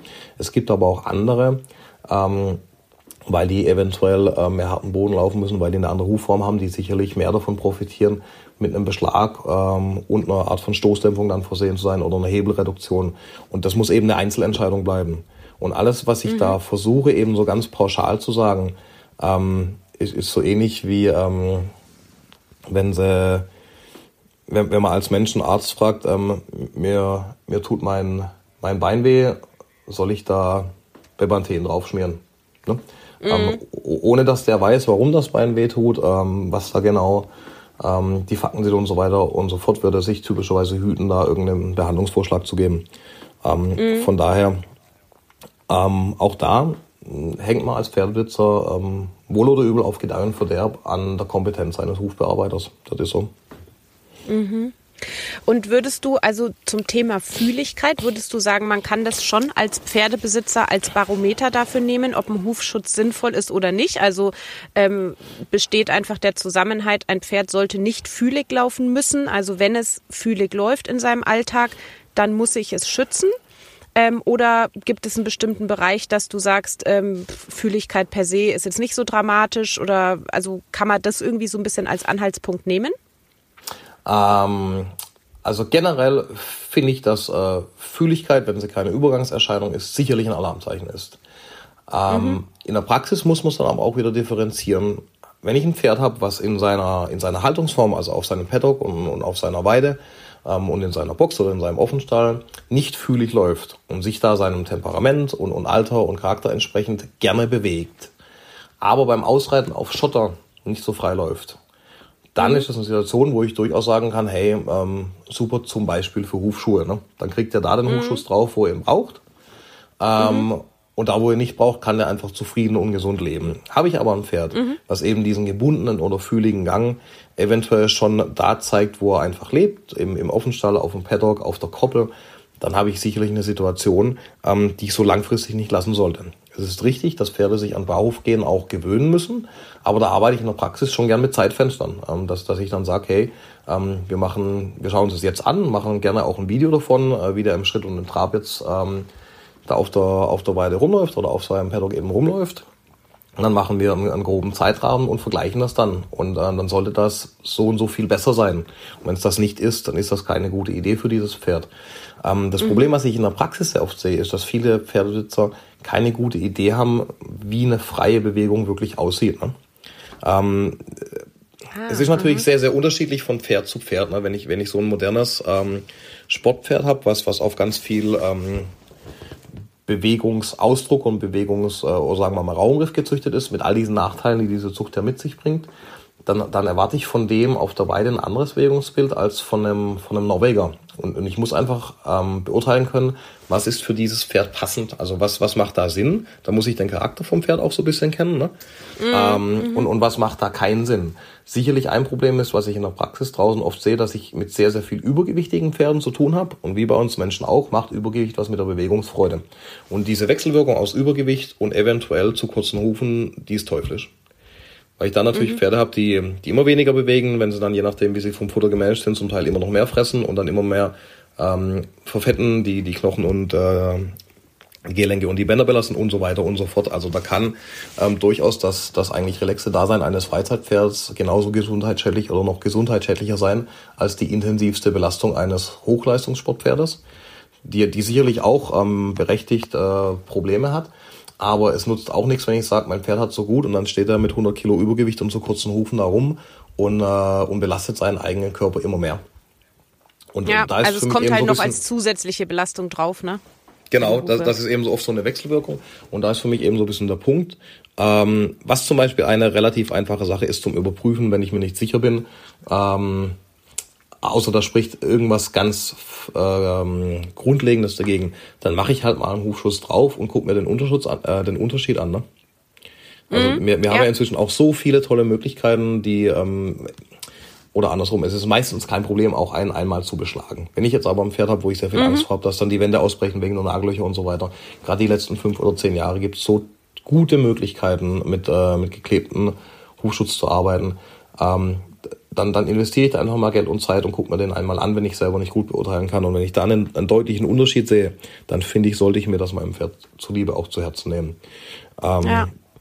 Grundlegend aber, also wie gesagt, ähm, ich, ich hoffe, das kommt richtig rüber, ähm, soll das in keiner Form ein Für und Wider sein. Also ich bin, bin froh und ich glaube, da geht es jedem ähm, Hufbearbeiter so um, um jedes Pferd, was gut barfuß gehen kann. Ähm, ich möchte aber auch nicht, dass Pferde barfuß gehen, die damit nicht die optimale Situation haben. Das sollte einfach zum Pferd passen und nicht zu meiner Ideologie. Ähm, ja. Abschließend dazu vielleicht als ähm, auch interessante Anekdote aus der, der Praxis. Ähm, die letzten drei Jahre war ganz viel Diskussion, weil wir im absoluten Spitzensport in, in der Springreiterei ähm, zwei bis drei Pferde, vor allem ähm, ein Pferd, ähm, den King Edward hatten, der als Barfußpferd äh, Olympiagold gewonnen hat äh, im Springreiten. So. Mhm. Ähm, Riesensache gab es so noch nie und muss ich auch sagen, auch viele langjährige Profis und Experten hätten das eher für unwahrscheinlich gehalten, dass ein Pferd auf dem Niveau im Springsport Baufuß so erfolgreich läuft. Ähm, ja. Der bearbeitende Hufschmied ist ein, ein, guter Freund und Kollege von mir, ganz brillanter Hufschmied aus, aus Belgien und mit dem habe ich dann in Folge ähm, viel zusammenarbeiten können im Sinne von Interviews. Wir hatten uns das sehr genau angeschaut, was die da machen. Die Geschichte dahinter war folgende, dass dieses einzelne Pferd eben ähm, in der Beschlagssituation immer mal wieder nicht ganz optimal lief und, und einen sehr brillanten Reiter hat, der ganz viel fühlt an diesem Pferd, der kleinste Veränderungen wahrnehmen kann. Und dann war der Versuch tatsächlich wohl, dass man sagte, komm, wir geben dem mal so, eine, so einen kleinen Reset, wir machen den mal auf Null und dann machen wir auch die Eisen weg, wie man es früher zum Teil auch gemacht hat, ne? mal alles weg und einfach mal lassen. Und dann hat ja. sich durch Zufall gezeigt, dass dieses spezielle Pferd eben sehr gut lief, Bauhof viel besser als erwartet nicht empfindlich war. Und dann haben die den ein bisschen ausprobiert, auch in den Sprüngen. Und siehe da, hat er sehr gut funktioniert. So. Ähm, dann wurde in diesem Stall ähm, dieses Prinzip auf, auf andere Pferde auch übertragen. Und dann haben die auch sehr schnell gemerkt, was geht und was nicht geht. Die haben da jetzt einen Stall von, ich glaube, es sind zwischen 14 und 17 Pferden, die im, im absoluten Topsport laufen, von denen der Großteil Barhof geht. Aber die haben als Maßnahme auf dem Weg dahin alle harten Böden rausgerissen. Die haben nur noch Gummi oder Sand. Die haben kein Ah. Steinchen mehr. Die Pferde gehen nur noch mit vollem Schutz raus. Auf den Turnieren wird denen auf dem Weg vom Hänger nur über den Schotter oder über den Teerweg ein Hufschuh angezogen. Das heißt, das Management, was da betrieben wird, ist jenseits von Gut und Böse. Die sind in, in, in, im Barhofmanagement, um diesen Erfolg gewährleisten zu können, viel aufwendiger, als es vorher beim Beschlagen waren.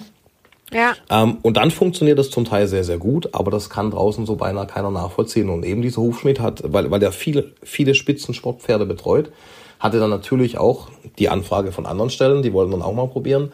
Ähm, die sind eigentlich alle unisono wieder zurück zur Beschlagslösung, weil sie dieses extrem aufwendige Management so nicht Ja, nachvollziehen ja. konnten. Ne?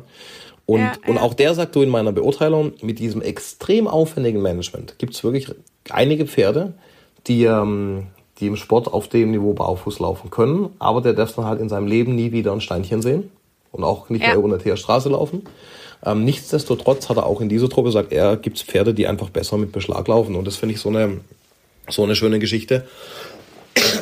Pardon. Ja, vor allem, ähm, also ich finde, daraus resultiert die spannende Frage, weil das finde ich nämlich jetzt echt interessant, dass letztendlich eben, wie du es jetzt gesagt hast, dieses Pferd sieht kein Steinchen mehr. Und das ist ja eine Frage, die auch, also es ist ja jetzt auch gerade so ein bisschen so ein Trend, diese unterschiedlichen Böden in, in den, ähm, sage ich mal, Alltagsbereichen der Pferde. Und ähm, jetzt leitet sich daraus nämlich für mich die Frage ab, ähm, gewöhnt sich ein Pferd an Belastung? Weil was ich halt schon oft sehe, gerade so eben in diesem Paddock Trail, Offenstallbereich, ähm, dass es eben Böden gibt, wo du genau siehst, die Pferde laufen dahin, dann laufen sie da so super spannig, super fühlig in Schonhaltung über irgendwelchen Kies und danach laufen sie vielleicht auf dem besseren Boden wieder weiter. Und ähm, das wird ja so ein bisschen angenommen momentan oder von vielen auch propagiert, dass die das auch brauchen, diesen Reiz, damit die Hufe sich daran gewöhnen. Ähm, aus dem, was du jetzt erzählst, würde ich tatsächlich aber eher ableiten, nein, halte einfach die Belastung für die Hufe so gering wie möglich. Also ein, ich reite da öfter mal drüber, damit sich der Huf dran gewöhnt, würde dann, glaube ich, also jetzt zum Beispiel von diesem Hufschmied, von dem du gerade erzählt hast, wahrscheinlich nicht gerade postuliert werden. Oder also hast du da einen Erfahrungswert zu dem Thema? Braucht es gewisse, pf, keine Ahnung, also müssen die da ein paar Mal fühlig drüber laufen und irgendwann geht's dann schon? Oder ist es eher so, der Huf ist dann sensibilisiert und es wird immer schlimmer? Es ist wieder beides wahr. Ähm, die Frage, die dahinter steckt, ist, was war, war oder ist das Ziel? In diesem Fallbeispiel mit, äh, mit diesen äh, Springpferden ähm, vom äh, Henrik von Eckermann, ähm, besonders eben diesem berühmten King Edward, ging es ja überhaupt nicht darum, ähm, Barhofpferde zu haben. Es, es ging darum, ähm, erfolgreich Leistungssport betreiben zu können. Und dann hat sich eben durch Zufall ergeben, dass diese Variante der Barhofbearbeitung und Haltung für diese Pferde sehr, sehr gut funktioniert. Aber da war ja nie das Interesse, ähm, gute Barhofgänger zu haben. Ähm, Das heißt, da ist die Zielsetzung eine ganz andere. Was, was auch immer da getan werden muss, damit die Pferde erfolgreich und, und, und natürlich auch gesund laufen, ähm, spielt da natürlich auch eine Rolle mit, ähm, dass, die, dass die so wenig wie möglich ausfallen bei diesen doch extremen Belastungen. Das wird da gemacht. Und, und das war eben in diesem Fall diese sehr spezielle Bauhoflösung. Wenn ich jetzt als Freizeitreiter in einer Situation bin, wo ich sage, ich möchte gerne eine gute Bauhofsituation herstellen, dann macht es durchaus Sinn, unterschiedliche Belastungsszenarien zu erzeugen. Ich musste aber wachsam sein. Es bringt nämlich eben nichts, wenn es genauso wie du es beschreibst, und so sieht man das in der Praxis oft, wenn ich verschiedene Böden anbiete und die auch in zehn Jahren noch ähm, humpelnd über den Schotterbereich laufen. Weil dann habe ich offensichtlich keine Adaption. Ne? Also wenn es nicht besser wird, funktioniert dieses Konzept nicht. Ähm, das heißt, In, in welchem Zeitraum sollte es besser werden, damit es funktioniert? Ähm, pauschal schwer zu sagen. Äh, normalerweise arbeite ich bei, bei Pferden, aber es hängt eben vom einzelnen Pferd ab und, und von dem ab, wo wir loslaufen, ähm, bleibe ich gern so innerhalb von einem halben Jahr. Äh, es gibt Leute, die sagen, man braucht ein Jahr mindestens. Es gibt Leute, die es auch kürzer sehen, aber mal so als grober Richtwert. Ich tue mir damit aber sehr schwer, Zeiträume festzulegen, weil es eben aufs einfache Pferd äh, aufs einzelne Pferd ankommt. Ähm, was ich wichtiger finde, ist, dass wir, dass wir uns darauf einigen, wir gehen nicht ähm, über eine gewisse Belastungsgrenze, also so und so schlecht darf man nie laufen. Das finde ich sehr wichtig. ähm, mhm. kann man zum Beispiel per, per Videoaufnahmen ja dann auch mit dem Experten kommunizieren. Ähm, also ein gewisses Maß an Leid sollte da nicht überschritten werden bei der Umstellung auf Bauhof und, und da ist meine persönliche Toleranz gar nicht so riesig groß. Mhm. Ähm, und dann kommt es eben darauf an, was habe ich für eine Hufsituation. Habe ich ein Pferd mit, mit relativ guten Hufen, mit einem relativ guten Wachstum, was ich äh, durch die Situation der verschiedenen Böden wirklich sinnvoll adaptieren kann. Oder habe ich einen, der gerade eh fragil ist, der viel Fäulnis da drin hat, wo alles wegbricht und der sich dann bei jedem Laufen über Schotter noch, ähm, noch Druckstellen in, im Huf zuzieht und dann immer schlimmer läuft. Und das muss ich eben auch wieder so ein bisschen unterscheiden können. Ne? Ähm, es gibt... Ähm, also wahrscheinlich äh, erste Empfehlung im, im Bereich der Hufbearbeitung ähm, in, im Buch von Xenophon, ähm, Abschnitt, in dem er ähm, empfiehlt, Pferde auf, äh, im modernen Sinne würde man sagen, Paddocks mit Flusskieselsteinen zu stellen. Ich glaube, das ist ein sehr, sehr sinnvolles Konzept, weil man ähm, so, so ein bisschen eine doch punktuelle Belastung am, am Huf erzeugen kann, ähm, die aber wenig extreme Druckpunkte durch Steinspitzen, ähm, durch Steineintreten und so weiter ähm, hervorruft. Ähm, ich kenne jetzt aber so gut wie niemand, ich kenne welche, aber so gut wie niemand, der sich die Mühe macht, ähm, Paddocks mit, mit abgerundeten Kieseln zur Verfügung zu stellen. Ähm, ich, kenne ein paar, aber doch sehr wenige. Das heißt, mhm. auch da muss ich wieder so ein bisschen finden, was zu meinem Pferd passt und die Begleitmaßnahmen müssen passen.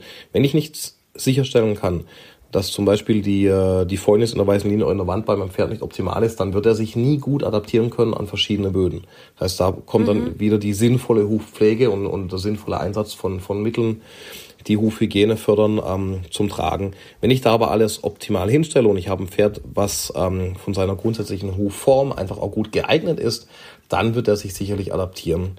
Da vielleicht nochmal kurz zur Hufform. Ähm, die, äh, die Art, wie das Pferd oder andersrum, die Art, wie der Huf belastbar ist und auch die Art, wie das Pferd seinen Huf fühlt, ist unter anderem sehr maßgeblich davon beeinflusst, wie sitzt das Hufbein im Huf selber drin. Also wie sitzt der, der unterste Knochen in der Pferdeanatomie im Huf ähm, mhm. Und je nachdem, wie der da sitzt, habe ich, ein ganz unterschiedlich aus, habe ich eine ganz unterschiedlich ausgeprägte Hufform, ganz unterschiedlich ausgeprägte Sohlengewölbe. Und dieses Sohlengewölbe ist eben wahnsinnig entscheidend dafür, wie gut oder, oder auch schlecht kann so ein Pferd zum Beispiel barfuß laufen. Und das muss ich auch sehen können als Bearbeiter.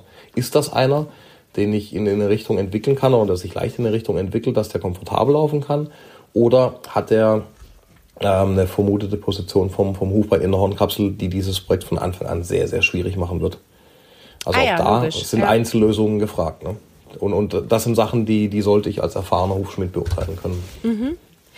Und ähm, also mir schließt sich jetzt noch eine Frage an, nämlich auch so ein bisschen aus eigener Erfahrung, weil du das jetzt mit den Flusskieseln gesagt hast. Ähm, ich hatte das tatsächlich bei mir auf dem Paddock, aber ich habe das sozusagen an eine Stelle gemacht, wo die Pferde so ein bisschen drüber laufen mussten, um auf die Koppel zu kommen. Und da habe ich ein schlechtes Gewissen bekommen, weil ich mir dachte, ich zwing die da jetzt letztendlich und ich habe das einfach nicht übers Herz gebracht und habe die wieder rausgeräumt. Und jetzt wird es nur so optional angeboten. Also ich habe irgendwie generell mich komplett von Systemen distanziert in der Pferdehaltung, wo die Pferde irgendwo entweder eine Strecke zurücklegen müssen oder einen bestimmten Bogen zurücklegen müssen, um ihre Grundbedürfnisse zu erfüllen, sondern ich mache das jetzt eher so ein bisschen auf Angebotsbasis und dann kann jeder entscheiden, ob er es nehmen möchte. Ähm, aber das ist natürlich jetzt auch so mein typischer Softie-Umgang mit Pferden. Ähm, ja, wo würdest du sagen, das ist schon, also kann man schon trotzdem machen, also ähm, dass man halt einfach sagt, eben man macht da unterschiedliche Böden und die müssen dann da auch mal drüber laufen, äh, weil sie es vielleicht ja auch sonst einfach gar nicht nutzen.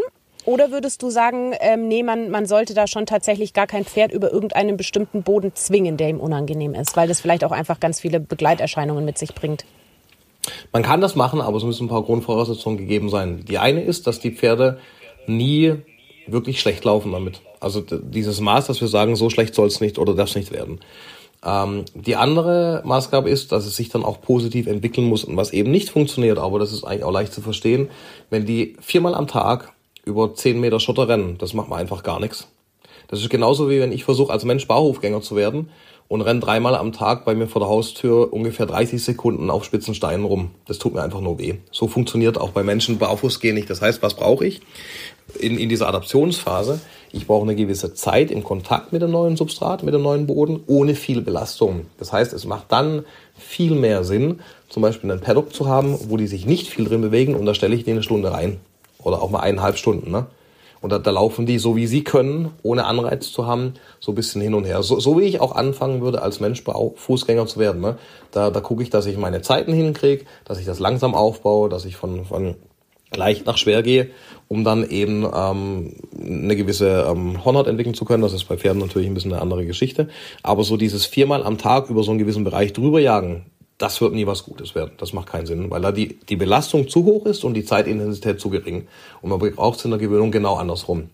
Ähm, ob ich das dann alles machen muss oder einfach dafür sorge, wozu ich doch schwer tendiere, Pferde komfortabel laufen zu lassen. Mit all diesen Vorteilen, die das, die das dann eben für die Pferde hat.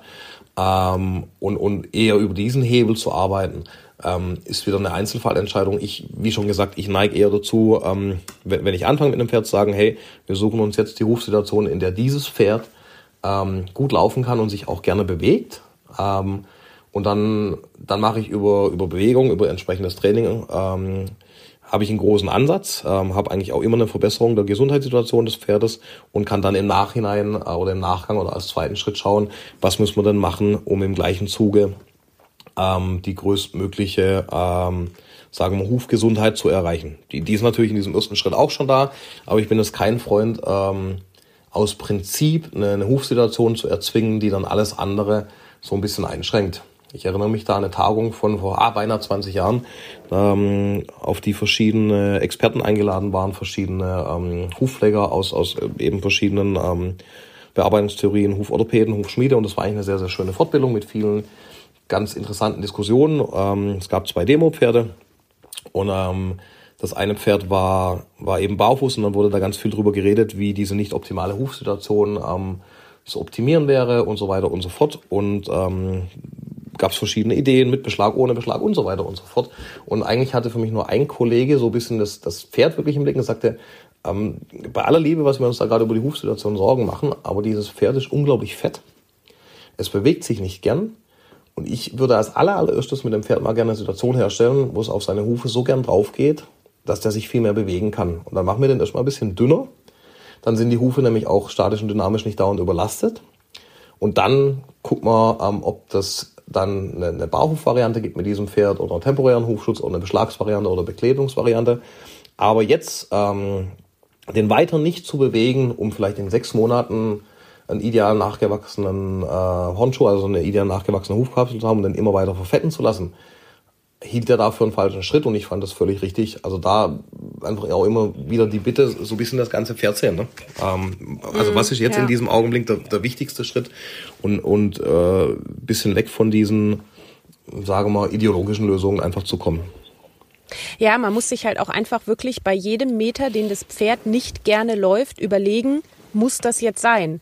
Also was steckt jetzt für mich als Theorie dahinter, dass das Pferd in diesem Moment nicht gerne läuft? Das muss ich mir halt immer gut überlegen, weil eigentlich ist ja das Ziel, dass das Pferd sich einfach gerne bewegt. Das heißt, was auch immer ich dem so aufoktroyiere, wo es sich dann nicht gerne bewegt, sei es durch beispielsweise fehlenden Hufschutz, andere Bearbeitung, äh, unterschiedliche Böden, keine Ahnung was, muss ich mir immer überlegen, muss das jetzt sein? Also warum mache ich das? Hat das wirklich einen tiefen Sinn? Oder ist das nur, weil ich halt irgendeinem Ideal hinterherjage, wo ich halt gerne möchte, dass mein Pferd das erfüllt?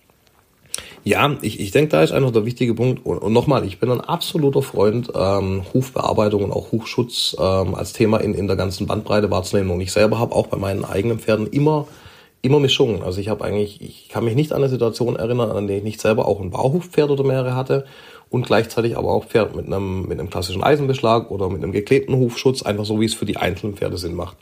Ähm, worüber ich mir schon klar sein muss, wenn ich jetzt sage, ich, ich mache eine Umstellung zum Bauhof und habe eins der Pferde, was, was damit kämpft, dann läuft er einige Monate gehemmt, gebunden und eher angespannt. Und wenn ich den dann versuche so zu reiten, hat er sehr, sehr schwer und die meisten Pferde haben es mhm. ohnehin sehr schwer mit uns als Reiter, ne? muss, man, muss man ganz ehrlich so sagen. Ähm, mhm. Das heißt, die Gefahr, dass ich da ein, ein, Vierteljahr, ein halbes Jahr einen totalen Quatsch an mein Pferd hintrainiere, Widersittlichkeiten hintrainiere, ähm, ja, Schmerzreaktionen ja. hintrainiere, die ist sehr groß. Und genau wie du richtig sagtest, da muss ich mal genau überlegen, ähm, warum. Und es gibt Fälle, wo man durchaus sagen kann, ja, macht Sinn, aber es gibt auch ganz viele Fälle, wo man sagt, nee, ich reite ihn jetzt nicht ein halbes Jahr spannig oder lasse ihn ein halbes Jahr stehen und bewege ihn gar nicht. Ja. Ähm, ja. Nur weil ich davon überzeugt bin, dass der unbedingt so und so eine Hufsituation haben muss oder genau mit diesem Hufschutz oder ohne genau diesen Hufschutz laufen muss. Ähm, ja ich glaube, dieses, dieses Wort ganzheitlich ähm, ist eigentlich genau das Richtige dafür. In der Praxis wird es nur selten umgesetzt. Also wie, was ich oft sehe, wenn Leute ganzheitlich therapieren, ist, dass die halt statt zwei Einzelaspekte zehn Einzelaspekte wahrnehmen, die aber trotzdem nicht miteinander verbinden. Ähm, ja. das, das ist nicht der ja, Sinn von ganzheitlich. Der Sinn von ganzheitlich ist wirklich dieses ganze Bild zu sehen und dann zu entscheiden, was immer halt auch im, im echten Leben Kompromisse sind. Was braucht ja. dieses Pferd jetzt genau als wichtigstes und was ist der zweite Schritt und was ist der dritte Schritt? Und ja, da spielt die Rufsituation eben einfach mit, einfach mit rein. Aber ich habe, also bei mir kann ich mir nicht so super viele Situationen vorstellen, wo ich sagen würde, oh, ich lasse jetzt ein halbes Jahr mal, mal kurz und spannig und unbequem laufen, ähm, mm. damit ich den oder den Zustand vielleicht erreiche. Würde ich in den meisten Fällen eher nicht machen. Ja, ich auch nicht. Nee.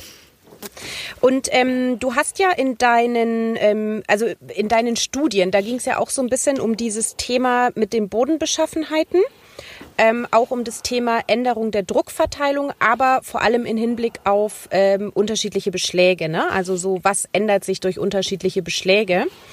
Kannst du da vielleicht auch noch mal abschließend so zu diesem Thema Bodenbeschaffenheiten so ein bisschen resümieren, was da so, was du da so als Erkenntnis mitnehmen könntest? Also Gibt es Fälle, wo ein bestimmter, also wo es Sinn macht, eben den Boden zu verändern? Also weil ich finde es jetzt tatsächlich, ähm, ich fand es jetzt gerade so interessant, als du das Beispiel gebracht hast mit dem Olympiapferd und du hast so gesagt, ja, total krass und die haben dann halt die ganzen Böden verändert und so weiter.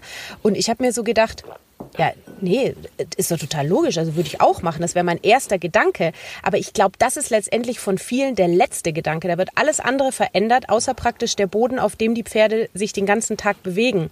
Und deshalb würde ich jetzt mal total gerne wissen, wie äh, also, also hast du da irgendwas noch, was du so aus deinen wissenschaftlichen Arbeiten ableiten kannst, dass du sagst, okay, mit dem und dem Boden ähm, kann es dann eben Sinn machen, wenn ich den Boden nicht verändern kann, dass ich den und den Beschlag nutze oder eben umgekehrt, wenn ich sage, ich will jetzt aber halt Barhof fördern, dann muss ich den Boden verändern. Also gibt es da so irgendeinen Zusammenhang, dass du sagen würdest, die und die Böden mit der und der Situation und dem und dem Beschlag, äh, da konntest du dir aus deinen Studien einfach irgendwas draus ableiten? Verstehst du die Frage? Die war jetzt ein bisschen kompliziert formuliert. Ich verstehe die Frage, glaube ich. Ähm, werden wir gleich an der Antwort sehen. Das, das musst du dann sagen, ob ich das verstanden habe oder nicht.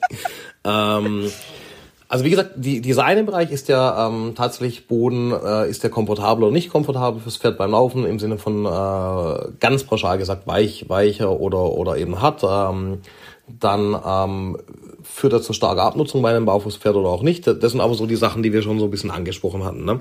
Womit wir uns in, in diesen Studien vor allem befasst hatten, was ich ein unglaublich spannendes Thema finde, was aber auch sehr schnell recht komplex wird, ist tatsächlich das äh, Penetrationsverhalten der Hornkapsel in verschiedenen Böden. Das bedeutet, wie sinkt denn der Huf auf verschiedenartigen weichen Böden genau ein und, und was bedeutet das für den Bewegungsablauf des Pferdes? Wir haben nämlich, ähm, was den, den meisten Leuten sehr wenig bewusst ist und auch äh, was, was viele ähm, Profis ähm, oder woran viele Profis relativ wenig denken. Ähm, die die Mechanik, der sich ein Pferd bewegt, vollzieht sich in ein paar Parametern auf hartem Boden einfach anders als auf weichem Boden, weil die Hufposition, in, in der das Pferd anfängt, ähm, auf hartem Boden abzurollen, nicht die Hufposition ist, in der es ähm, dieses Abrollen auf weichem Boden vollzieht. Warum ist das so? Auf weichen Böden, also die müssen eine, gewisse Weichheit sozusagen haben. Ähm, eine, ganz ausgetrocknete Sommerweide ist auch ein harter Boden, ne? aber auf verschiedenen Reitplatzböden, ähm, welcher Art auch immer, ähm, oder, oder weichen, feuchten ähm, Naturböden, ähm, sinkt das Pferd nach dem Aufhusen in den Boden ein. Und es gibt verschiedene Muster, wie so ein Pferd aufhusen kann. Ähm, da ist die Bandbreite aus verschiedenen Gründen relativ groß. Ähm, was sich aber immer vollzieht, ist, ähm, wenn das Pferd mit, mit dem ganzen Huf den Boden belastet und dann sein Bein sozusagen, also die Gliedmaße, über den Huf drüber schwingt und langsam anfängt, die, die Trachten wieder anzuheben und eben ins Abrollen zu gehen. In, im Bereich, in diesem Bereich der Stützbeinphase wird das Pferd mit der C in den Boden eindringen. Macht auch total Sinn. Zum einen lastmäßig und zum anderen ähm, passieren da zwei Sachen gleichzeitig. Das Pferd schafft sich in diesem Boden so eine Art Gegenhalt, gegen den es sich abdrücken kann mit dem Hinterbein vor allem. Ne? Also die äh, mhm, es, äh, mhm. dringt mit der Zehenspitze ein und kann sich ja, dann logisch. in, in, diesem, mhm. in dieser, sagen wir, geneigten Ebene abdrücken aus dem Boden. Und natürlich wird gleichzeitig, ähm, zumindest dynamisch, ich weiß nicht, ob man sich das gut vorstellen kann, der Hebel an der Zehe verkürzt, weil die Zehe eben einsenkt. Das heißt, die, ähm, den, den Zehenhebel, den ein Pferd in weichem Boden zu überwinden hat, wenn es einsinkt, ist nicht der gleiche wie auf hartem Boden. Ähm, wo wir wieder zu dieser Ansatzdiskussion kommen, ist die Zehe nicht zu lang. Wenn ich ein Pferd habe, was ganz viel auf weichem Boden läuft und das ist alles physiologisch, ähm, dann schützt er sich durch dieses Einringen der Zehe selber auch von einer, von einer Überlastung, zum Beispiel der tiefen Beugesehnen, durch eine zu lange Zehe, weil es eben nicht so stattfindet wie auf hartem Boden. Und ich muss als Hufbearbeiter oder Hufschmied eigentlich meistens für beides beschlagen oder bearbeiten. Ne? Beim Baupferd habe ich da nicht viel Einfluss drauf. Da kann ich ausschneiden und dann, dann ähm, ist die Hufsituation eben so, wie sie ist. Über den Beschlag kann ich da natürlich relativ viel ähm, dran machen im Sinne von Abrollpunkt verändern, im Sinne von Eisenlänge verändern, im Sinne von ähm, Eisenoberfläche verändern.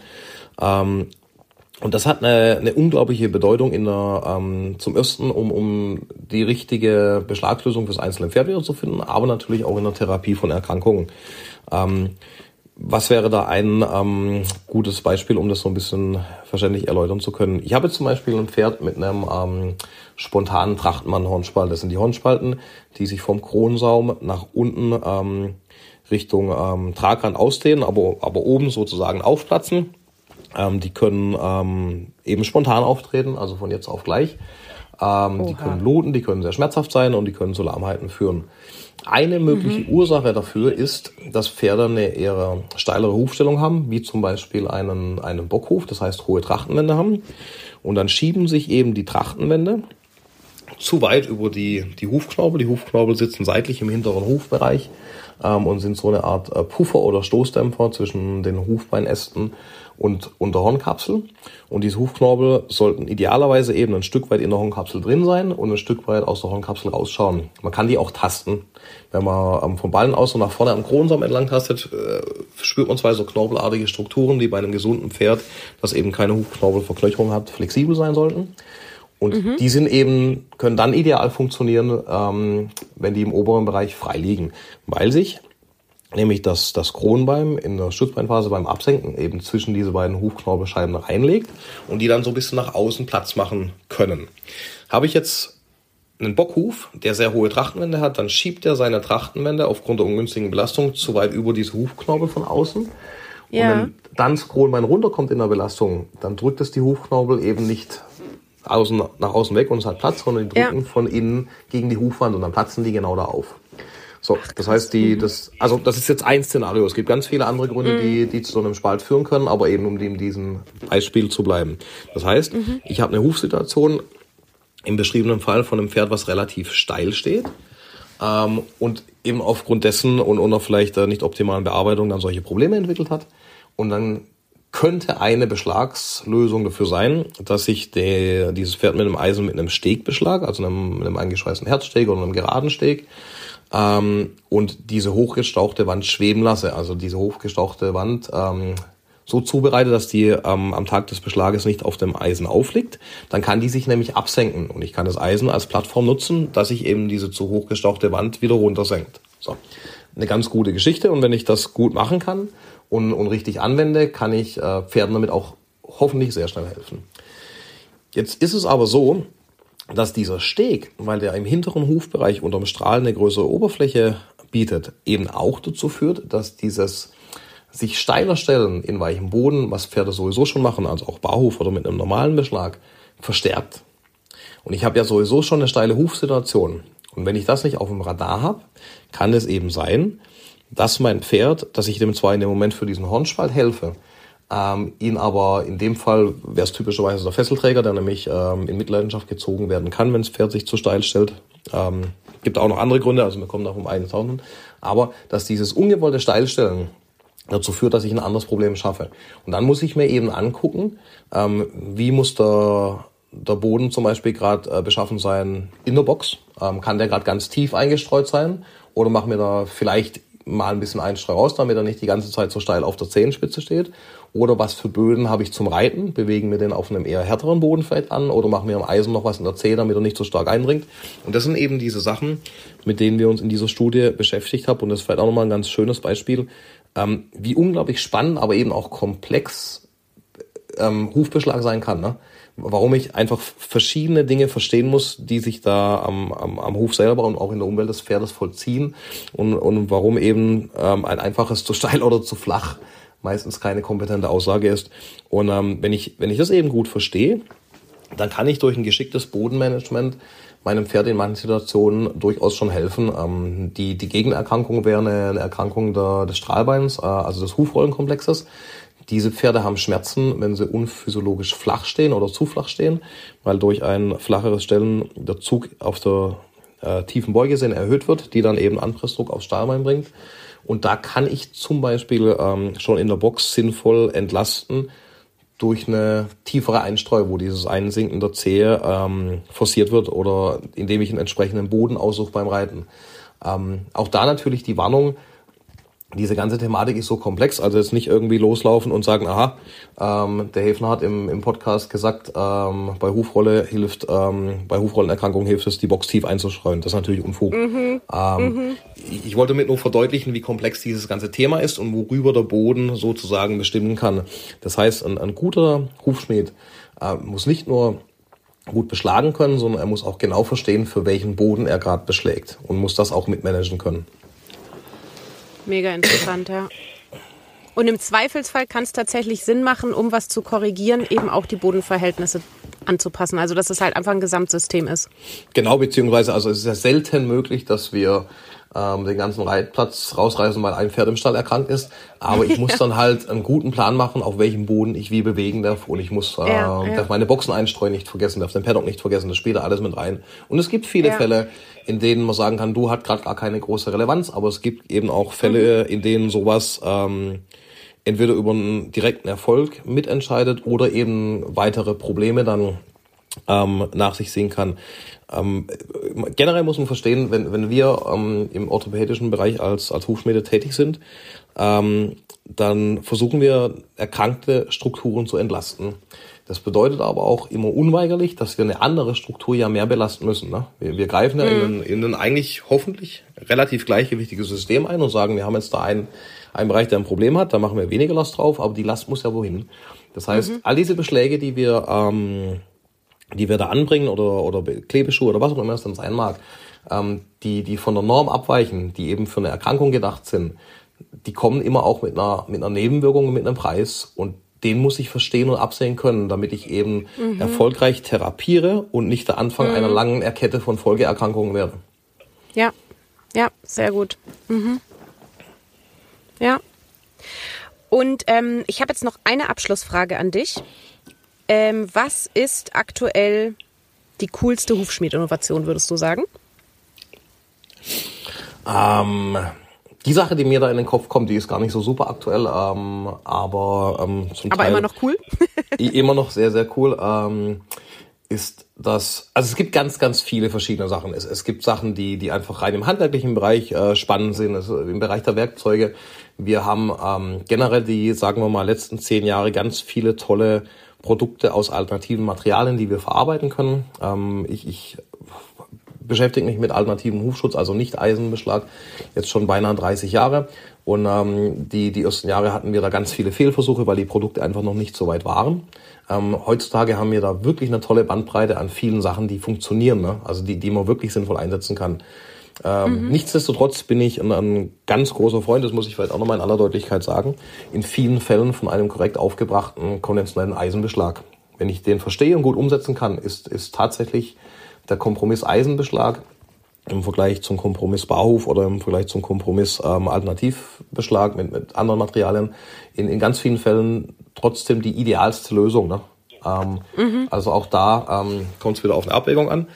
Ähm, aber was, was mich persönlich sehr, sehr beeinflusst, eben wieder als, ähm, als Hufschmied, ist das sogenannte, äh, ich nenne es einmal auf Englisch, Digital Extension Device ähm, vom Hans Kastelins entwickelt. Der Hans Kastelins ist ein Tierarzt und Hufschmied, der für mich und für viele andere, glaube ich, ein sehr prägender Lehrer war. Ganz äh, brillanter Mensch, der, der uns einfach die letzten Jahrzehnte viele Dinge im im Management von ähm, sowohl komplizierten Fällen, was Pathologien betrifft, als auch ähm, Management von hochwertigen Sportpferden viel beigebracht hat. Und ähm, der Hans hat eben ähm, das System der alten ähm, Streck- oder Brettprobe weiterentwickelt. Man findet in vielen alten äh, Büchern die, die sogenannte äh, Brettprobe. Da wurde ein, ein Pferd auf ein Brett gestellt.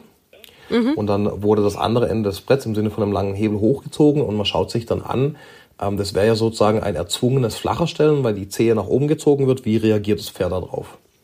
Ja. Und äh, der Hans Kastlins hat diese alte Idee ähm, zusammen mit ein paar anderen Leuten weiterentwickelt, indem er eben ein, ein äh, Gerät konstruiert hat, auf dem ich äh, das Pferd mit einem Huf äh, positionieren kann. Das ist so eine kleine Plattform. Und dann habe ich einen Hebel, der wird so eineinhalb, zwei Meter lang sein den ich um diese Plattform herum rotieren kann. Dann äh, wird die Gegengliedmaße aufgehalten und ich simuliere dann sozusagen ein Anheben der, der Zehe, ein Anheben der Trachten oder eines der Seitenwände. Ähm, muss ich sehr viel äh, kennen und können, also auch wieder was absolut nur für Profis. Ich kann da auch ganz viel Schaden ja. mit anrichten. Ähm, ist eigentlich was für diesen zwischen diesem Bereich Kooperation ähm, Tierarzt Hufschmied. Ähm, mhm. ist, ist nichts, was mir eine Diagnose geben kann. Also ich kann an der Reaktion nicht sagen, was hat dieses Pferd, aber es gibt mir für diesen einzelnen Moment ähm, einen Eindruck, darüber, wie reagiert das Pferd auf eine geplante Veränderung, die ich durch meinen Beschlag vielleicht durchführen möchte. Also was macht der gerade, wenn ich ihn steiler oder flacher stelle oder wenn ich ihn außen oder innen mehr kürze. Ähm, es ist natürlich nicht völlig objektiv, weil es immer noch von meiner subjektiven Interpretation der Reaktion des Pferdes abhängt. Also auch da Menschen ist drin. Ich finde es aber eine unglaublich wertvolle ähm, Geschichte, um eben, wenn ich einen Beschlagsplan entwickle, das Pferd so ein bisschen fragen zu können, wie würdest du wohl auf die von mir angedachte Veränderung deiner Hufsituation oder Stellung reagieren? Ähm, ja, voll. Und ganz oft passieren da dann eben Sachen wie, wir, wir haben ähm, ein Pferd, was irgendwann mal vor vielen Jahren ähm, ein, ein Röntgenbild bekommen hat, auf dem das Strahlbein nicht ganz gut aussieht. Und dann hat es ein bisschen eine lange Zehe und, und drei Jahre später ähm, fängt es an komisch zu laufen und dann kommt so ein bisschen die Bitte, äh, ah ja, es ist wahrscheinlich, weil das Strahlbein nicht ganz gut ist, also Hufrollenerkrankung, ähm, bitte die, die Zehe kürzer machen. Ähm, als Profi weiß ich da, dass ich mit, mit so einem alten Röntgenbild nichts anfangen kann und ähm, dass es ohne aktuelle Überprüfung ähm, alles Humbug ist. Ähm, nichtsdestotrotz passiert das draußen eben oft. Ne? Da, da wurde irgendwann mal eine Diagnose gestellt und dann hält man sich an dieser Diagnose für Jahre fest, ohne eine wirkliche Verlaufskontrolle zu machen. Ähm, mhm. Und dann kann ich da zum Beispiel einmal kurz gucken, ähm, hey, wenn ich den jetzt steiler stelle, was macht er da damit? Und da hatte ich persönlich mhm. ganz, ganz viele Fälle, die mir eben so vorgestellt wurden mit einer alten, vielleicht auch fragwürdigen Diagnose im Bereich einer Hufrollenerkrankung und einer optisch vielleicht äh, auch fehlinterpretierten langen Zehe, die, äh, die die Streckung der Zehe, also das, das Anheben der Zehe sozusagen ein flacher Stellen beinahe lächeln quittiert haben und die sofort starke Schmerzzeichen ähm, gezeigt haben, wenn man ein bisschen die Trachten anhebt. Und dem mache ich dann mhm. sicher nicht die Zehe kürzer oder stell den, stell den Schreiner. Ähm, und mhm. das ist für mich ähm, inzwischen bei ähm, in, in gewissen Bereichen des Hufbeschlags auch ein recht weit verbreitetes Werkzeug, ähm, wonach ich auch wieder nicht religiös Einzelentscheidungen treffen sollte, was aber doch einen unglaublichen Zugewinn im, im Bereich der, der orthopädischen Beschläge bringt, weil ich eben die Reaktion des Pferdes, bevor ich die Maßnahme ergreife, so ein bisschen besser einschätzen kann. Finde ich sehr, ja. sehr wertvoll. Ja, mega Chance. Also ich muss generell sagen, was ich jetzt wirklich ähm, an unserem Gespräch irgendwie so das Interessanteste finde, ähm, du hast ja ganz klar gesagt, wo die Vorteile von Barhof liegen und du sagst auch bei allen möglichen Pflege Pflegeprodukten, eigentlich sagst du immer, solange alles gut ist, einfach nichts ändern. Aber trotzdem ist auch so bei all diesem Barhufwunsch, der so existiert unter den Pferdebesitzern, finde ich, wird jetzt aus deinem Gespräch schon unheimlich klar, was einfach ein Beschlag auch für eine Chance bieten kann für ein Pferd. Und dass man davor halt keine Angst haben braucht, ähm, sondern im Zweifelsfall kann es dem Pferd einfach wertvolle Lebenszeit schenken. Und ähm, ich bin mega froh, dass es solche Innovationen gibt. Und gerade das, was du jetzt gerade erzählt hast, das Tool, das klingt schon wieder mega cool. Also eine Riesenchance, einfach vorher zu überprüfen, bevor man das Pferd jetzt für die nächsten sechs Wochen so stellt. Also ich bin da total happy, dass es da ähm, wirklich so viele engagierte Leute gibt in dem Bereich. Ich glaube, dass das vielen Pferden einfach ähm, zu extremem Wohlbefinden ähm, verhelfen kann was es da ja, alles gibt. Also man, kann da schon einiges machen. Es ist natürlich auch so, da muss man sich drüber im, im Klaren sein. Also ich, ich höre schon mal die ersten Leute fragen, warum macht das mein Hufschmied nie? Ähm, ja. So ein Pferd mit, mit sowas angucken, da brauche ich mal vorneweg eine Stunde äh, und die muss man mir bezahlen. Das heißt, das ist nicht eben im Bereich des Bezahlen eines normalen Beschlags nochmal mit dazu als Service oder so zu leisten. Ne? Ähm, das Problem haben wir auch, oder haben die Tierärzte auch sehr stark, wenn es um Diagnostik geht. Ne? Ich weiß nicht, wie oft sind mir Pferde vorgestellt worden mit, mit der Geschichte, A, ähm, der, der geht ja lahm schon länger und niemand konnte herausfinden, woran es liegt. Und wir haben alles gemacht, und, um, um eben eine Diagnose zu kriegen. Und dann frage ich, was habt ihr denn gemacht? Und dann haben die eine Leitungsanästhesie und fünf Röntgenbilder gemacht. Und bei dem komplizierten Fall ist es gerade so der Anfang der Diagnostik. Ne? Ähm, und, und da muss man sich manchmal, bitte ich auch darum, so ein bisschen an der eigenen Nase fassen. Ähm, es ist völlig in Ordnung, wenn man begrenzte finanzielle Mittel hat. Die habe ich auch. Ähm, aber es muss dann halt auch ähm, eine, eine Lösung gefunden werden, die ehrlich kommuniziert wird. Ne? Ich, ich weiß, dass, dass nicht jeder sich sinnvoll leisten kann, regelmäßig Diagnostiken an seinem Pferd zu betreiben für viele tausend Euro. Finde ich auch völlig in Ordnung. Ähm, aber dann, dann ist das Primärproblem ja nicht, dass, dass es keine, kein Diagnoseverfahren gibt, was mir eine Lösung bietet, sondern dass das einfach nicht umsetzbar ist. Und dann müssen wir eine andere ja, Lösung ja. finden. Ne? Aber so, so diese Geschichte, auf die man dann draußen eben schnell trifft, wir haben schon alles probiert und nichts funktioniert, weil alle doof sind. Ähm, wenn man da genauer reinfragt, dann stellt die sich dann eben oft doch ein bisschen anders dar. Ähm, und im Interesse des eigenen Pferdes, glaube ich, ähm, das ist ein hohes Maß an, an Eigenverantwortung. Wie, wie wir angefangen hatten, das Gespräch, ähm, wie präsentiere ich das Pferd beim Schmied, wie sieht der Beschlagplatz aus, ähm, was mache ich im Beschlagsintervall, wie kommuniziere ich, um, umso mehr ähm, sinnvolle Eigenverantwortung ich, ich da übernehme und, und eben nicht versuche, ähm, Fehler bei anderen im Team zu finden, desto ja, mhm. besser, glaube ich, kann ich für mein Pferd sorgen. Mhm. Ja, mega guter Tipp. Also das werde ich mir auch selber nochmal ganz genau beherzigen. Gute Situation schaffen, dass der Hufbearbeiter gut arbeiten kann und so. Ja, das, das waren jetzt eine Reihe von richtig guten Tipps, die du da rausgefeuert hast. Und ähm, ja, ich bedanke mich jetzt ganz herzlich bei dir, ähm, dass du dich auch vor allem so in beide Pferdebesitzer reinfühlen konntest, in die von Barhufpferden und in die, wo ein Beschlag ähm, eine gute Möglichkeit ist. Und ähm, ja, vielen herzlichen Dank, dass du bei uns im Podcast warst. Vielen Dank für die Einladung. Hat mir ähm, sehr viel Freude bereitet. Dankeschön. Ich werde natürlich alles Relevante zu dir, wie man dich finden kann, was man von dir kriegen kann und so weiter in den Show Notes noch verlinken. Das heißt, da ist es auf jeden Fall für alle Hörerinnen und Hörer möglich, die Unterstützung noch abzuholen, die sie vielleicht noch brauchen könnten mit ihrem Pferd. Auf alle Fälle. Ähm, man kann sich gern äh, an uns wenden. Ähm, bitte Verständnis dafür, dass ich nicht die Möglichkeit habe, ähm, Einzelfallberatungen irgendwie per per E-Mail oder so zu machen. Ähm, äh, ich, ich, biete aber auch immer mal wieder Kurse an. Ähm, für dieses Jahr habe ich ähm, noch nichts geplant, weil weil die Firma selber, also der, der Verlag gerade ähm, viel Aufmerksamkeit erfordert, aber generell biete ich oder bieten wir Kurse an, ähm, auch für Pferdebesitzer, in denen wir so ein bisschen ähm, paar grundsätzliche Sachen zum Thema Hof gern, gern kommunizieren. Wenn an solchen Sachen irgendjemand Interesse hat, kann man sich gern über die die E-Mail-Adresse am Verlag an uns wenden und äh, dann kann man schauen, ob man da irgendwie ähm, Termine findet oder zusammenfindet. Cool, super. Ich danke dir ganz herzlich und ähm, ja, so sage ich Tschüss, mach's gut. Dann Tschüss, vielen Dank für die Einladung. Ciao. Mach's gut, Tschüss.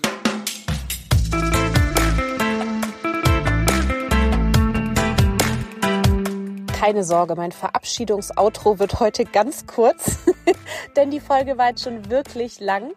Aber äh, es war doch einfach mega spannend, oder? Ich habe ja in dem Gespräch einige Fragen platziert, die ihr mir bei einer Umfrage über Instagram geschickt habt. Es sind aus dieser Umfrage noch eine Reihe von Fragen offen. Die würde ich gerne noch verwenden für unsere nächste Folge, denn auch da habt ihr abgestimmt und es wird nochmal um das Thema Hufgesundheit ähm, gehen. Ich habe noch eine Lady eingeladen, eine Huflady, die auch super kompetent ist. Die verfolge ich auch schon eine ganze Zeit, die Arbeit von ihr und ähm, habe sie auch schon persönlich kennengelernt und da könnt ihr euch auch schon richtig drauf freuen. Das bedeutet, wir haben nochmal eine Fachfrau zum Thema Hufbearbeitung am Start in der nächsten Folge. Und ähm, wenn ihr jetzt eben so ein Kribbeln in euch spürt und euch denkt so, boah, warte mal, da brennt mir auf jeden Fall noch irgendwie eine Frage auf der Zunge. Sagt man es so? Brennt es auf der Zunge? Weiß jetzt auch nicht. Ähm, dann ähm, könnt ihr mir die noch schicken. Ähm, ihr könnt sie zum Beispiel einfach hier unter die Folge kommentieren oder ihr schickt sie mir irgendwie anderweitig. Ich glaube, ihr findet ja sowieso immer alle Wege zur Kontaktmöglichkeit mit mir. Genau, dann haben wir praktisch in der nächsten Podcast-Folge nochmal die Möglichkeit, ähm, diese Fragen zu platzieren. Und jetzt hat, verabschiede ich mich einfach auch ganz rasant. um euch heute nicht noch länger mit Podcast vom Kranken zum gesunden Pferd zu beschäftigen. Ich freue mich auf jeden Fall schon auf die nächste Folge und hoffe, ihr konntet euch ganz viele Anregungen zum Thema Hufgesundheit mitnehmen. Und wenn es noch Fragen zum Thema Ernährung gibt, dann zieht euch noch mal schnell die letzte Folge rein. Da ging es ganz viel um das Thema Ernährung und auch so ein bisschen um das Thema Haltung. Vielleicht wäre das dann auch noch spannend zu dem Thema. Also, ich bin weg. Tschüssi.